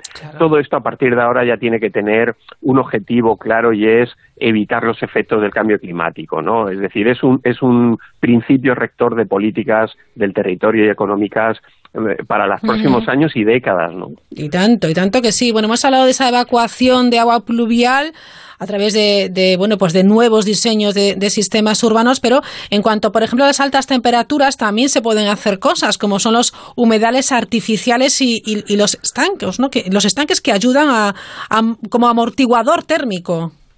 Sí, efectivamente, ¿no? Son, son medidas que mejoran lo que se llama el confort, el confort climático en las ciudades, ¿no? Un problema que se está notando ya en muchas zonas del mundo. En Europa hay varias ciudades que, que ya pues llevan años trabajando este tema. eh, es que, eh, eh, sobre todo en los meses cálidos del año, se pierde confort. La temperatura sube mucho, digamos que el clima se hace menos soportable, menos agradable. Y para evitar eso, eh, a través del diseño urbano hay varias soluciones por supuesto, implantar más zonas verdes en la ciudad, sombrear las calles con arbolado o, como tú bien decías, construir pequeñas zonas húmedas, eh, digamos, de, de, de que, que se asemejen a lo que podría ser un, un elemento natural, un pequeño humedal, eh, para, para, bueno, pues refrescar un poco Sí. la ciudad eh, con ocasión de grandes calores, ¿no? Es, sí, son estas medidas, como decíamos, de, de adaptación a, a las nuevas condiciones térmicas que nos está eh, presentando ya el calentamiento global. ¿Qué son las cubiertas verdes? Bueno, pues son, son, son tejados ¿no? que se construyen en algunas ciudades. Hablábamos de ciudades europeas, efectivamente, Berlín, Rotterdam, Amberes, por ejemplo, por citar algunos casos. Sí. Eh, aprueban eh, normativas municipales, lo que aquí llamaríamos ordenanzas municipales, y obligan a que las nuevas construcciones tengan su tejado verde, ¿no? Esto, esto supone un efecto o crea un efecto de refrescamiento en todo lo que es el, el entorno del edificio, específicamente en los pisos más altos, que son los que más sufren los rigores del calor de verano, permitiendo cierto refrescamiento, ¿no? Bueno, eh, especialmente en zonas eh, de- del norte, ¿no? De, de la península ibérica, que regularmente tienen precipitaciones y demás, Sí. es un tipo de es un tipo de medida muy eficaz, ¿no? Porque ese espacio verde, esa, esa pequeña película, ¿no? De, de- de césped que se implanta encima de los tejados se mantiene verde, eh, permite, como decíamos, el refrescamiento, ¿no? O, o al menos que no suba tanto la temperatura en, en los edificios, ¿no? Sí, ya digo, son a, a través de ordenanzas municipales la medida más eficaz para llevarla a cabo. Bueno, ¿y qué son? Porque ya aprovecho, Jorge, te pregunto un montón de cosas. ¿Qué son Sí, las viviendas nada. palafíticas? Bueno, Que las viviendas hay en, palafíticas- en- en Nueva sí. Orleans, ¿verdad? Por ejemplo, ¿no? Sí. Después recordemos que Nueva Orleans sufrió el famoso efecto Sí. del huracán Katrina. Eh, muchas viviendas quedaron destruidas, especialmente en, en- en los pisos primeros, en las plantas bajas, quedaron Ajá. totalmente destruidas o negadas. Lo que se hace es construir como si fuera un palafito, ¿no? Es decir, sobre postes, Ah, sobre vale. eh, sí, sobre columnas de, de hormigón. Eh, eh, se deja el espacio el espacio sin construir de la planta baja, de la planta más próxima al suelo y se empieza a construir a partir del primer piso, por así decirlo, ¿no? Eh, la estructura es un poco lo que recuerda esas viviendas palafíticas que en algunas zonas del planeta Sí. pues pues existen, ¿no? Es un poco también adaptarse, como decíamos, a los efectos de los extremos del agua en la ciudad, ¿no? Eh, en caso de grandes tormentas, crecidas fluviales, es una manera de, de evitar la pérdida económica, incluso de vidas humanas, eh, cuando hay una crecida importante de agua, ¿no? En la ciudad. Claro, o sea, tendremos las viviendas palafíticas, por ejemplo, en Nueva Orleans, o las edificaciones sobreelevadas de Helsinki. Sí, efectivamente, ¿no? Son, eh, de nuevo, ejemplos Sí. mundiales de, de ciudades que, que, como digo, llevan años trabajando, eh, se han tomado en serio todo esto del cambio climático. Es verdad que en nuestro país hemos tenido vaivenes, ¿no? En las políticas Sí, de cambio pe- pero, climático. pero vamos ¿no? lentos, ¿eh? Las cosas como son. Vamos muy lentos, Vamos ¿no? muy Es un poco sí. este trabajo también era un poco un llamamiento a la necesidad de, de empezar a trabajar de manera constante, seria a partir de ahora, ¿no? Porque todo lo que se invierta ahora en la mejora del entorno urbano, que lo haga más seguro, más adaptado a las nuevas condiciones climáticas, va a ser beneficio económico en el futuro. O sea que pensemos que esto no es un gasto que nos impongan y sea como una especie de castigo, de culpa, ¿no? Es una inversión, es una inversión para tener nuestras ciudades mucho mejor diseñadas mm, que sean incluso mm, no solo sostenibles, sino más humanas, ¿no? Que se haga más agradable la vida en la ciudad. En Sí, todo sí. caso, hombre, hay medidas más complicadas de ejecutar, pero otras muy sencillas.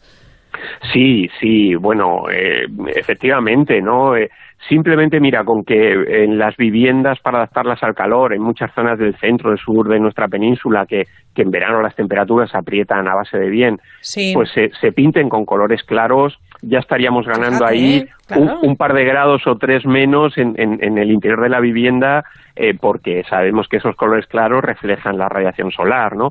Bueno, medidas de este tipo que son muy sencillas. En, en- hace poco eh, salieron imágenes en medios de comunicación de la ciudad de Los Ángeles. Sí. El alcalde ha decidido que algunas calles, en vez de estar con el asfalto negro, que, que eso acumula calor, pues se pinten de blanco, ¿no? Bueno, pues al principio puede chocar un poco, pero es un elemento, como decíamos, interesante para mejorar el confort climático, reducir ese excesivo calor que en los días centrales Sí. del verano se acumula en las calles. ¿no? Sí, sí, sí, ¿no? Que, que se derrite el asfalto, vamos. Exacto. Es terrible.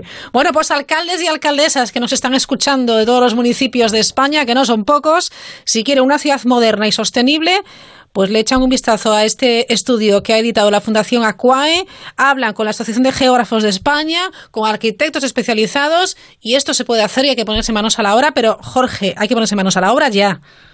Sí, efectivamente. Volvamos a reiterar ese llamamiento.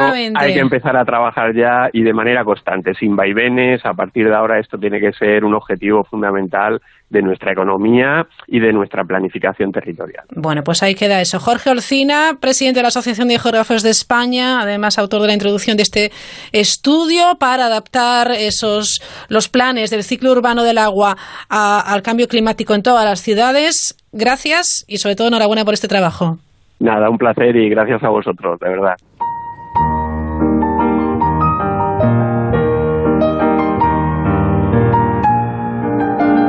Para participar en la mirilla, la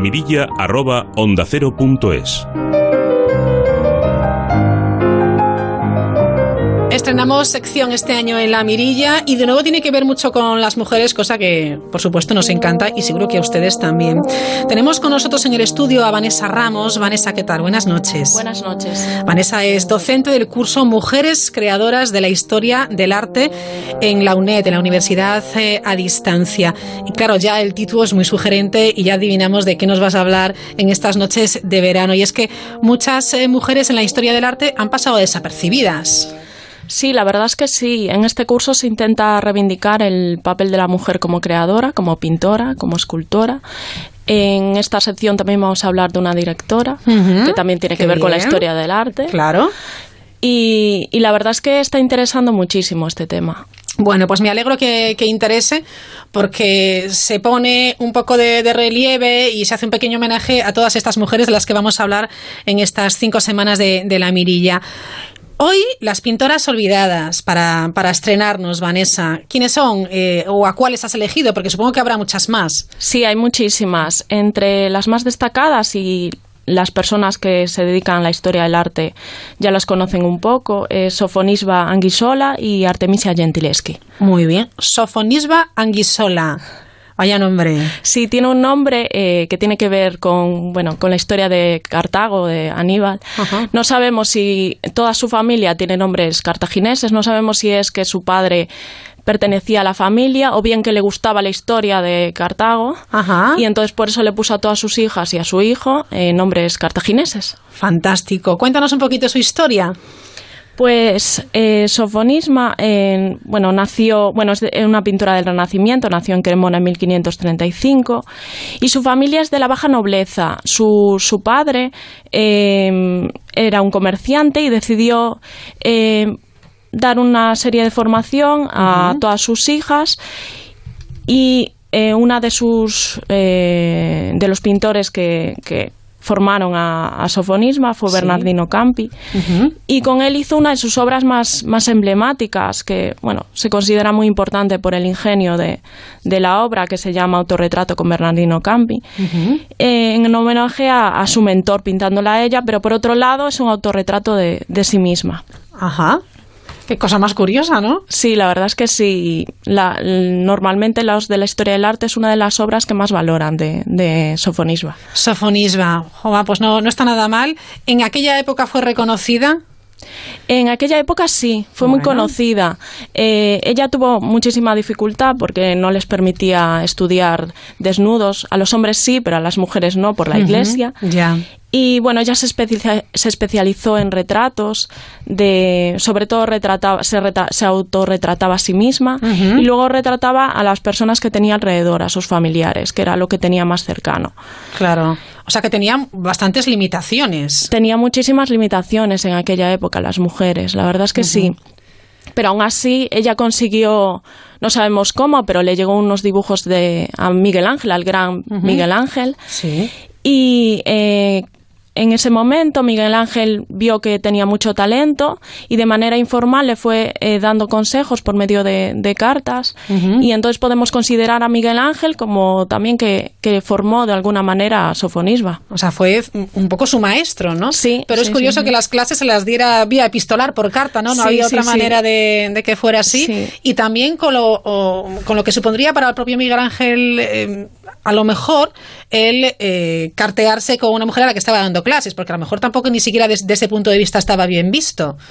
A ver, eh, realmente por carta no había problema. De hecho, si tenían algún tipo de o querían algún pretendiente Sí. entrarles a ellas Sí, de alguna manera, lo hacían, Lo hacían por, por car- carta. Sí, sí, Ajá. sí, sí. En ese sentido, en aquella época se permitía, en ese sentido, sí. ¿Se puede ver en algún sitio su, su obra, se le puede seguir la pista, o se puede saber algo más sobre Sofonisba Anguissola? Sí, en el Museo del Prado, porque a ver, ella eh, eh, retrató a nobles de toda Europa y hubo una época en que conoció, retrató al duque de Alba, a Fernando Álvarez de Toledo, y él, bueno, le habló al rey Felipe II de, de Sofonisba, porque se iba a casar con Isabel de Valois, que, bueno, era aficionada a la pintura, y para sentirse cómoda, pues decidió eh, contratar de alguna manera a Sofonisba. No fue la pintora oficial, pero bueno, fue dama, profesora, amiga de Isabel de Valois y entró en las cortes españolas. Entonces ella estuvo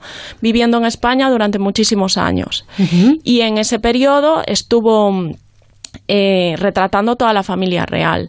Uno de sus retratos más famosos es de Felipe II, que fue atribuido a otro pintor, como le pasó a muchísimas mujeres, eh, Sánchez Coello, y ahora se sabe que, que fue de ella. Y ese retrato está en el Museo del, del Prado y suele estar expuesto. Es uno de los más valorados del. Museo del Prado y está expuesto. Y tiene algunas obras por, en, en el Museo del Prado, es decir, que se pueden visitar en el. Museo del Prado. Sofonisma está muy relacionada con España. Está, bueno, es perfecto poder eh, conocer su historia y ver su obra para, para entender un poco, porque supongo que eh, de aquella pues no firmaba las obras. No, no firmaba las obras, se sabe por la técnica que, que utilizaba. Tenía una dificultad que fue mejorando poquito a poco, Mm. que fue que tenía dificultad en hacer las manos. Como no estudió eh, de alguna manera el cuerpo humano, pues le costaba las manos. Y luego fue mejorando poquito a poco. Y bueno, por ejemplo, en, en el eh, retrato, pues hizo también eh, una serie de rectificaciones en la mano. Y entonces, bueno, se sabe más o menos que, que fue de ella. Y, y, bueno, la manera de pintar. Los expertos consideran que, Ajá. que fue suya.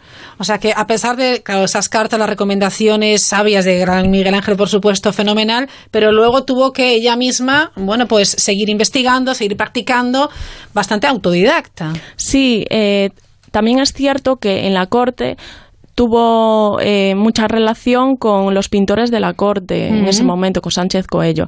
De hecho, se, él la admiraba también muchísimo y varios de las pinturas hizo copias de los propios retratos de Sofonisba y ella también aprendió de él. Entonces se asemeja mucho y a veces se confunde, Se confunde, entre claro, ellos. Él era el pintor of- eh, oficial de la corte y ella era no oficial, es decir, no podemos considerar que fuera oficial porque aún a las mujeres no se les permitía llegar a... Efectivamente, y si pensamos en pintoras en la corte, pues... Sí, a ver, más adelante sí que hay. Sí. Pero a partir de Sofonisba. Ella abrió el camino a otras mujeres que, que pudieron luego entrar gracias a ella en las cortes Sí, abrió la- europeas. la puerta, pues fenomenal. Sí, sí, sí. ¿Algo más de Sofonisba o nos vamos con Artemisia? Bueno, para comentar un poquito, eh, que extraña bastante que ella eh, desapareciera de la historia del arte. El pintor Van Dyck, cuando tenía 90 años, ella ya se había retirado de Italia, fue a visitarla para mostrarle su admiración, es decir, que era conocida internacionalmente. Sí. Y bueno, en un- se conserva una carta en la cual ella le daba consejos a él para, para Ella que a él. sí le daba consejos a él para que sacara mejor los retratos, no sacara tantas las arrugas y Ajá. era bastante curioso. Y él hizo un, un dibujo mientras le, le hablaba. En la propia carta se ve escaneada la- el dibujo de, de ella mientras escribía él Ajá. todo lo que, lo que ella le comentaba. Y, y bueno, se conserva un retrato de esa época con 90 años, que fue muy longeva para la, para la época. Entonces, mm, es bastante increíble que teniendo ese reconocimiento internacional por muchos pintores, pues no se conozca. Por eso Claro. eh, me pareció una de las artistas olvidadas, porque era muy conocida. Era muy conocida en su época con lo, con, con lo que sería de difícil y ahora parece que, bueno, pues la, la- la hemos dejado arrinconada. Hoy le reivindicamos entonces. Sí, sí, sí. Perfecto, pues ella es Sofonisba Anguisola. Pero hoy también Vanessa nos va a hablar de Artemisia Gentileschi. Gentileschi. Artemisia Gentileschi. Sí, he dicho sí. bien. Bueno, cuéntanos, ¿quién es? Eh, a ver, es una de las artistas más admiradas y cuando la descubrieron los historiadores del arte eh, la consideran a la altura de Caravaggio, incluso superando a Caravaggio. Sí. Es impresionante sus, sus obras. eh, la verdad es que es una de las artistas que recomiendo vivamente que la conozcan y que busquen en internet sus obras porque son impresionantes. Y bueno, ella es una artista italiana que nació en Roma en 1593. Y ella era hija, en este caso, como la mayoría de, de mujeres, era hija de un pintor, un pintor que era bueno, era un buen pintor, Orazio Gentileschi. Y bueno, él intentó enseñar a todos sus hijos, tanto varones como mujeres, pero en este caso ella era la que más tenía talento. Y bueno, él fomentó ese talento, fue la primera mujer en ser miembro de la Academia de, de las Artes y de Diseño de, de Florencia. Y él, eh, el padre, eh, Horacio Gentileschi, conoció personalmente a Caravaggio. Y entonces tenía, eh, bueno, le había influenciado mucho tanto a él como a ella de, al, al conocerlo.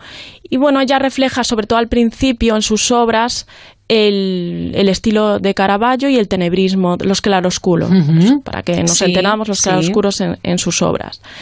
Y bueno, ella luego evolucionó hacia un estilo mucho más teatral y mucho más luminoso, pero destaca mucho en sus obras la influencia de, de Caravaggio en este sentido. Era reconocida. Sí, ella también fue muy reconocida. Es curioso, ¿eh? O sea, Sí. lo que son las cosas reconocidas en su época, una mujer pintora, sí. y que ahora nos tenía los libros de texto. No, no está en ninguno de los libros de texto. Por ahora esperamos que, que luego en los manuales empiecen a aparecer, pero por ahora no, no aparece. Y ella, de hecho, era muy envidiada. Es decir, Sí. no solo admirada, sino que envidiaba, porque tenía muchísimo talento y entonces la gente la, la consideraba una persona increíblemente eh, bueno con un talento con un genio creativo eh, impresionante y, y sus obras eh, eh, eran muy admiradas y, y envidiadas en este caso. Y bueno eh, también comentar que se conoce más que nada por una situación muy trágica que tuvo en su ¿Sí? vida. Sí porque a ver su padre eh, vio que ella tenía muchísimo talento y que no podía enseñarle más entonces, de alguna manera, eh, contrató a, a otro pintor que intentara aportarle Ujú, más para que a ella. aprendiendo, Sí, claro. en este caso no es un gran pintor, pero era paisajista, que era Agostino Tassi. Y bueno, la violó. eh, Sí. mientras estaba en el taller, la violó. Hay documentos que sobre el juicio. Fue horrible para ella porque la torturaron. Y es decir, Sí. a la propia víctima, para comprobar su veracidad, Qué la tortura. Qué barbaridad. Sí. Entonces, y una de sus torturas, lo peor de todo, es que era, eh, bueno, se llama la plasta pulgares, que ella era pintora, que para Mm. ella era súper importante las manos, ¿no? Claro, Los dedos. Y, y bueno, nada, le enrollaban una cuerda y tiraban de, de los dedos. ¿Pero eso para qué? Para torturarle y para que saber si la verdad. por si decía mentiras o no. Pero bueno. Sí, sí, sí, en aquella época era así. Y bueno, finalmente se resolvió que sí, pero bueno, él creo que fue un año o algo así y él huyó y, Ya. y al final... Pero bueno, ella lo superó y se refugió mucho en la pintura. Hay una de sus pinturas que se llama Judith eh, decapitando a los Fermes, que dicen que es una alegoría un poco dedicada al violador Sí. y que ella de alguna manera eh, se retrata decapitándolo y él, bueno, Ya. siendo Holofernes. Ajá. Y bueno, es una muy gore esa, esa, ese cuadro. Sí, si sí, la buscáis, es muy gore.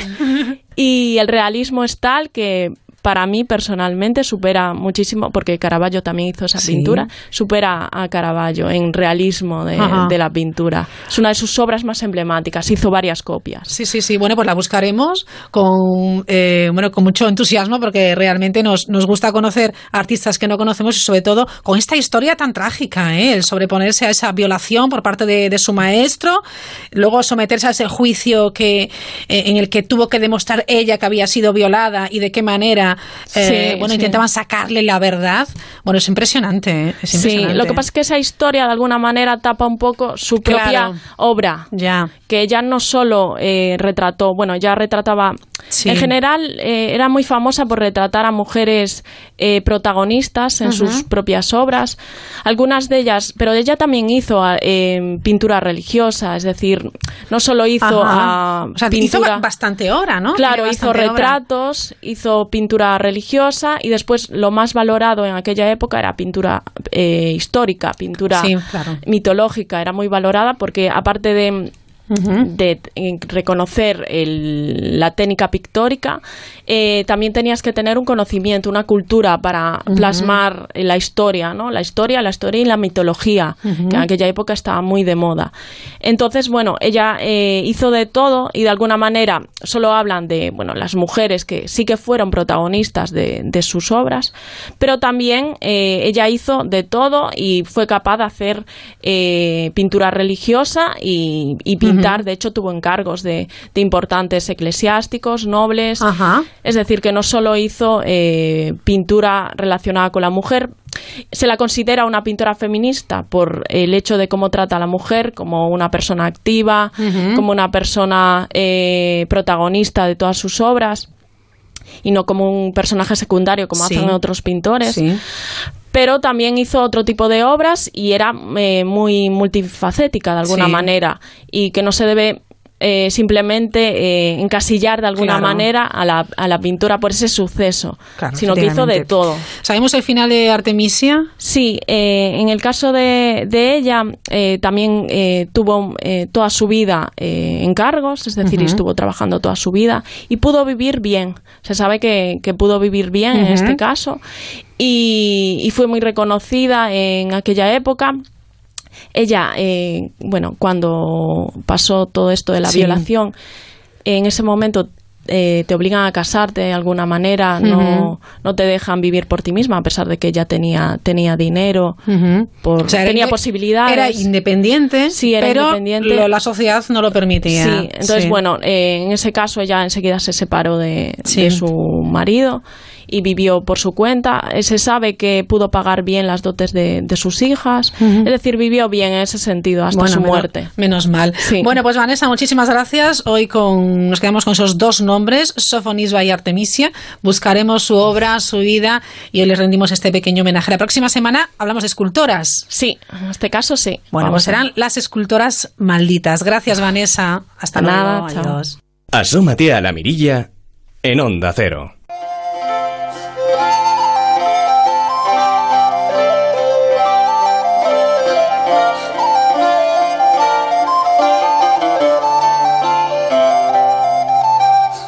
Y hoy terminamos recorrido en Santiago de Compostela. Como bien saben, el pórtico de, de, la Gloria de la Catedral de Santiago ya ha abierto su régimen de visitas. Al otro lado del teléfono tenemos al director de la Fundación Catedral de Santiago, Daniel Lorenzo. ¿Qué tal? Buenas noches. Hola, ¿qué tal? Buenas noches. Supongo que con una expectación increíble, ¿no?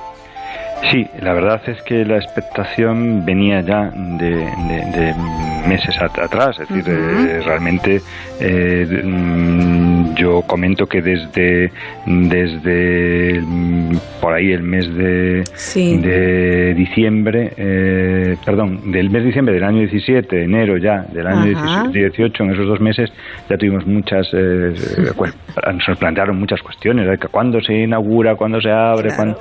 Vale, es decir, la, la expectación viene de largo y una vez que ya se anuncia la inauguración, después la apertura del, del programa de visitas, pues evidentemente crece y sí se mantiene, claro.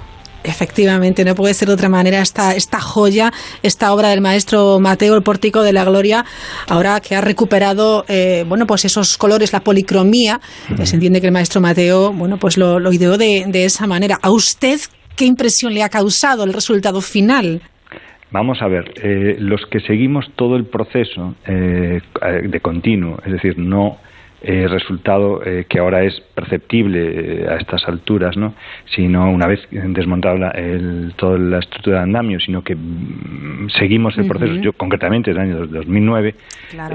pues puede imaginar que para mí la sorpresa fundamental es el volumen nuevo que, que adquiere todo uh -huh. y las dimensiones del monumento, porque estábamos acostumbrados desde los andamios a percibirlo a 20 centímetros, pero de nariz con nariz, de la escultura y la propia. Uh -huh. claro, para mí, yo digo siempre que lo que más me ha admirado no es tanto el color, porque yo lo tenía, por así decir, como muy visto y claro. a unas distancias muy próximas donde todavía se aprecia más y con más detalle, sino eh, el recuperar la dimensión monumental del pórtico. Uh -huh. Eso fue para mí la primera, eh, es decir, fue, fue casi como volver a, a aquella imagen de infancia, de entrar eh, por la catedral y encontrarte eh, como con la boca abierta ante aquella estructura. Yo eso lo recuerdo de, de muy ¿Sí? niño, estando en la catedral y de repente con la boca abierta que te quedas mirando aquello. Sí. Y, y, y, eso fue la impresión cuando ya desmontado todas las estructuras volvimos a recuperar la dimensión monumental del pórtico. También le digo, Daniel, que recuperar ese momento emocionante es un regalo, ¿eh?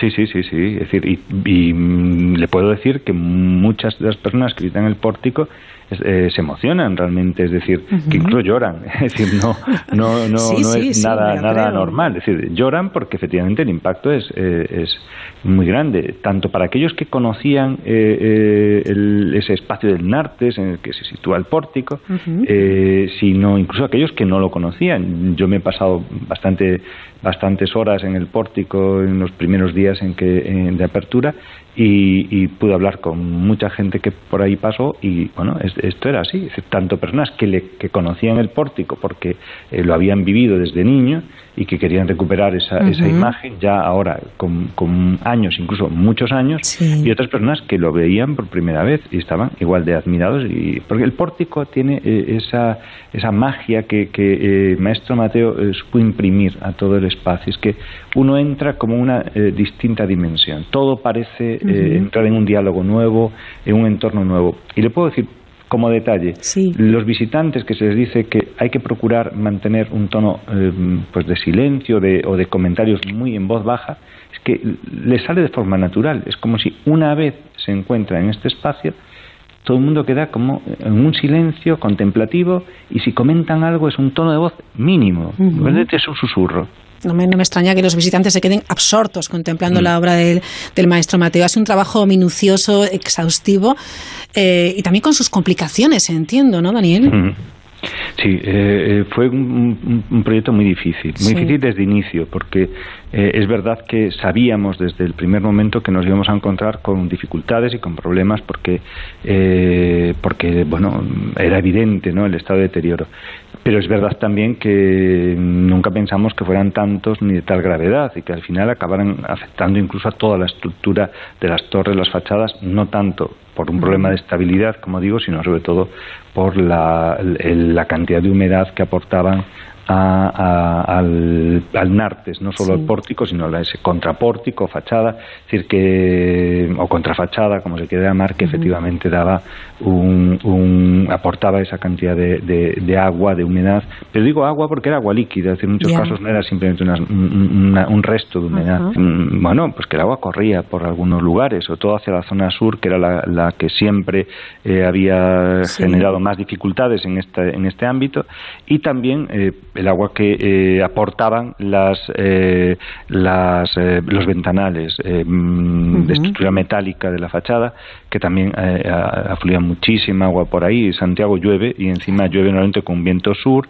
y suroeste, la fachada es la fachada oeste, efectivamente muy, eh, mm, muy afectada por esos vientos y naturalmente esa lluvia en, Santiago llueve en horizontal eh, tantas veces, o sea que el agua efectivamente era un problema serio y muchos otros, efectivamente después a partir de ahí bueno, pues se fue viendo todas las dificultades, la gravedad en la que se encontraba, la policromía conservada, que efectivamente era solo muy parcial, pero bueno, era un tema muy, muy complicado y difícil de, acometer. Por eso tanto tiempo de estudios previos, esperar al avance de la restauración del resto de la, de la fachada, para, de torres y fachada, para ver si eso efectivamente, como esperábamos, y podía incidir positivamente en la, en la estabilidad del pórtico, para poder afrontar ya la restauración de la policromía y también de la piedra.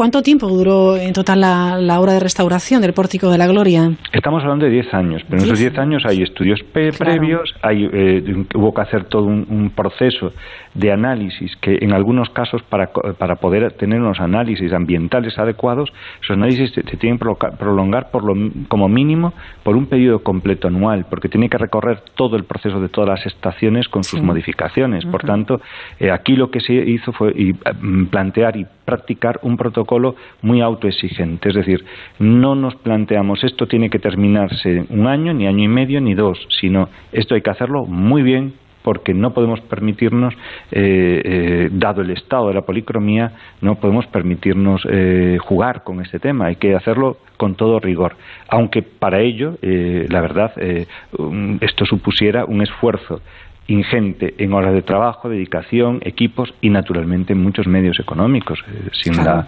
aportación de la Fundación Barrié, que fue sumamente generosa, tanto porque nunca dijo esto se tiene, que terminar tal día o tal otro, sino cuando, cuando sea, cuando eh, se pueda, y eh, en, que, bueno, pues continuamente sostuvo un proyecto costosísimo de intervención. ¿Cuánto costó en total la, obra?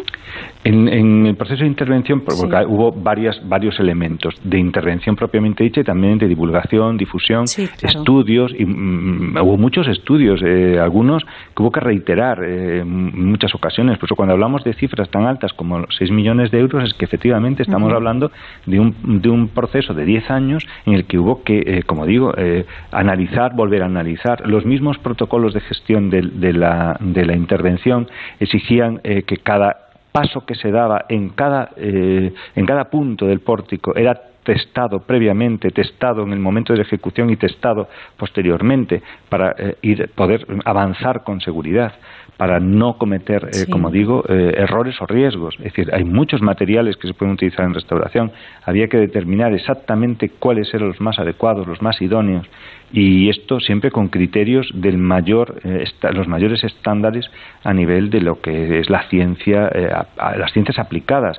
Pues están los restauradores, pero había físicos, había químicos, había petrólogos, había arquitectos, ingenierías, etcétera. ¿no? Impresionante. Este rigor ahora también eh, ha de llevarse, bueno, acabó en, en, un protocolo también de, visitas. Visitas, ojo, hasta el 20 de, de septiembre. ¿Cómo son? ¿Cómo deben ser estas visitas? Pues las visitas las tenemos que programar eh, de forma que, eh, primero, no haya una abundancia enorme de, visitantes, de, personas eh, ocupando el espacio, para que todos puedan moverse y puedan percibir y, y, mm, realizar ese, ese, ese movimiento que permite la visión eh, completa del pórtico. El pórtico es un todo muy, muy, muy eh, mm, grande en dimensiones, pero el Nartes eh, no es tan ancho y por tanto se necesita espacio. Además se trata de no aportar demasiada humedad mm, mm, de la que la persona genera. Y en una ciudad nada más llueve, vamos todo, prácticamente todos estos días de julio con una humedad muy alta. Ayer, por ejemplo, hubo que recurrir a las calzas que teníamos previsto para días en que los, los zapatos o eh, todo el calzado pudiera llegar humedecido. En el momento en que llega humedecido al pórtico, Mm, además de que hay que dejarlos impermeables o paraguas fuera, eh, incluso cubrimos eh, los, los, zapatos para que nos, nos, aporte más humedad de la que ya eh, el ambiente nos introduce y, y, funcionando continuamente dos grandes deshumectadores. ¿no? pues ayer, por ejemplo, para evitar que se pudiera producir una elevación mayor del porcentaje de humedad relativa, pues hubo ya que recurrir a las calzas, que eran una de las partes del protocolo, y ayer pues fue necesario aplicarlas precisamente para mayor control, incluso modificar la puerta de acceso por una que tiene menos exposición a los vientos del, suroeste. Además, eh, Daniel Lorenzo, también hay un equipo permanente de seguridad que está siempre, bueno, pues ordenando eh, los flujos de visitantes, eh, que todo se haga de manera correcta, ¿no? Sí, porque además esto permite que, eh, que, el movimiento sea muy fluido. Con lo cual, lo que tratamos en esta primera fase, hasta, hasta este 20 de septiembre que aludía usted, es sobre todo mm, procurar que eh, los más puedan visitar el pórtico. Con lo cual, este personal lo que hace es garantizar un flujo muy constante y perfectamente organizado. Eh, tanto eh, em, intentando que eh, una vez que, se accede a la terraza del de, Obradoiro, ya todo el recorrido resulte muy rápido, muy fluido, cómodo, mm, em, al mismo tiempo informado, porque no podemos hacer visitas guiadas para que no se alarguen en exceso, pero sí informadas con los materiales que se entregan, con la información que se ofrece, con pantalla, con, con imágenes que permite también em, detenerse en detalles para que uno después pueda localizarlos en el monumento ya cuando lo tiene ante sí. Eh, en fin, estamos, como digo, tratando de que, eh, y ese personal, la verdad es que está realizando una tarea extraordinaria, pues son muchas horas, abrimos a las 8 de la mañana y se cierra a las 10 de la noche, y bueno, pues están pasando un número importante de personas. ya, ya, imagino, teniendo en cuenta, sí. 1.400. 1.400. Mm, son unas 1.400 mm, personas al día, algunos más. Eh, está, en algún caso se llega casi a los 1.500. Yo digo como media 1.400 porque algunos días, por los parones que nos eh, obliga la liturgia, pues podemos estar en 1.300 y pico y otros momentos en casi 1.500. La gente que vaya estos días, que, que, tenga un, poco, un poquito de paciencia, porque sí es verdad que ya se han producido algunas, algunas colas para entrar, pero bueno, es, es, es lógico, ¿no? Son grupos mm. reducidos, son visitas de entre 10 y 15 minutos, si no me equivoco, y hay personas, bueno, pues que deben esperar un poquito. Sí, eh, es verdad que, que hay que, eh, bueno, eh, guardar una, una, una, cola y por tanto una fila y por tanto eso supone siempre alguna molestia. Pero es verdad que, bueno, a mí que me, cuando viajo, cuando sea por Galicia, pues me gusta visitar museos, pues prácticamente cuando hay algo digno de ver, pues hay una cola, o sea que no, no me las libero nunca. Y en algunos lugares recuerdo haber tenido que esperar colas realmente, en fin, casi proverbiales, de horas eh, y, horas, y uno lo aguanta eh, con, humor porque, porque merece la pena.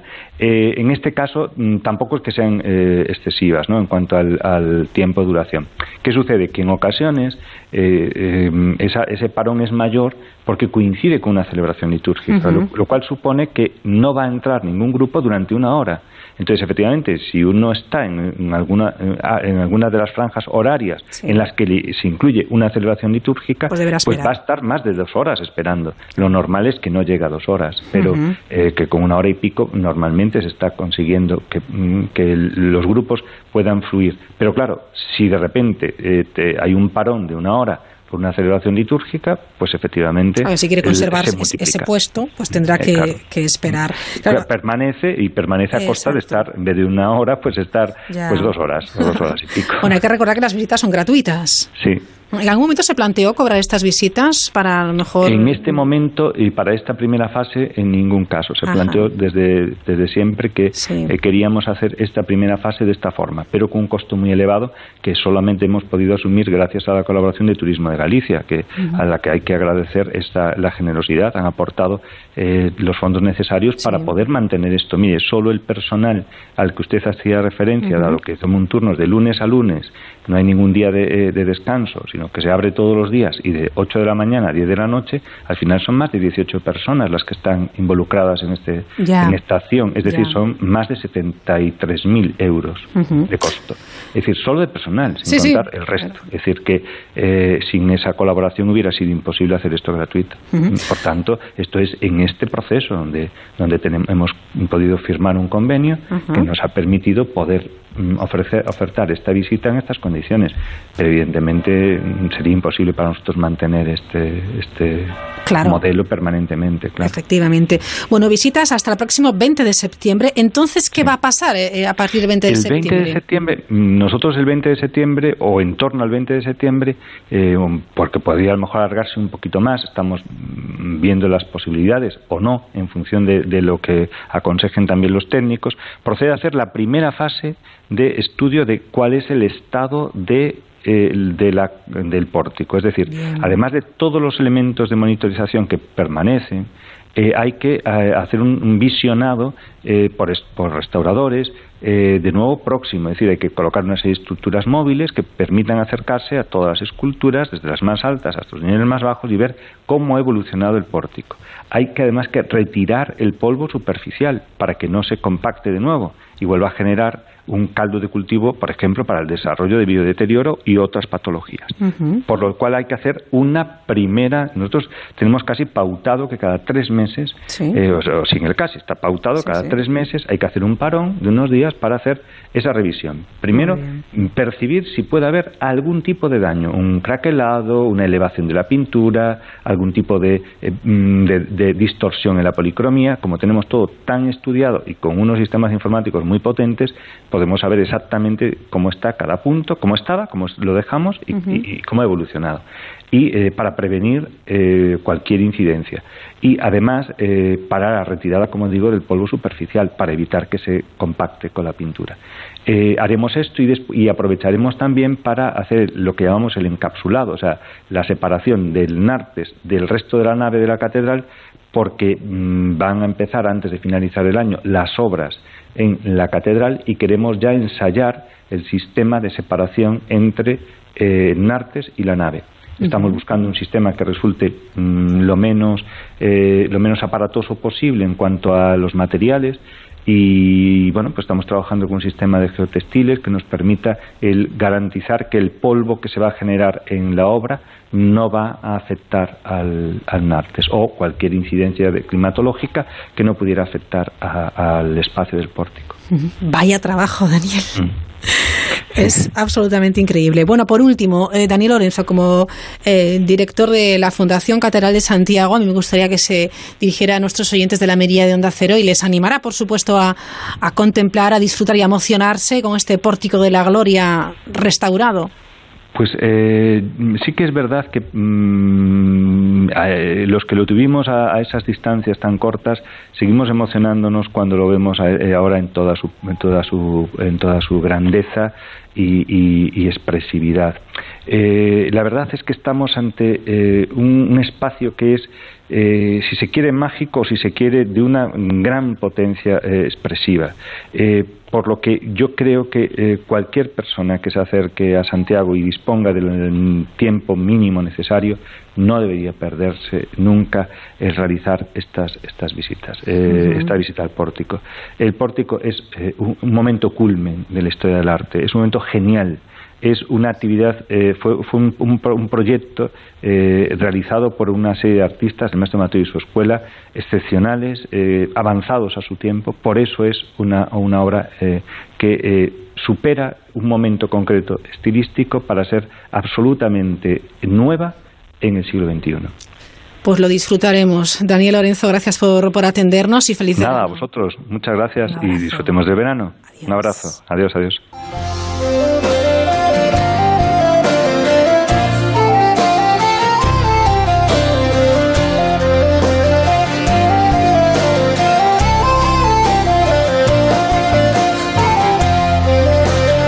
Pues así terminamos en esta nueva noche de este martes 31 de julio, caminando, bueno, pues bajo las estrellas o Camino das Estrellas de Carlos Núñez. Mañana regresamos a la misma hora, las 9, las 8 en Canarias. Disfruten de esta noche de verano.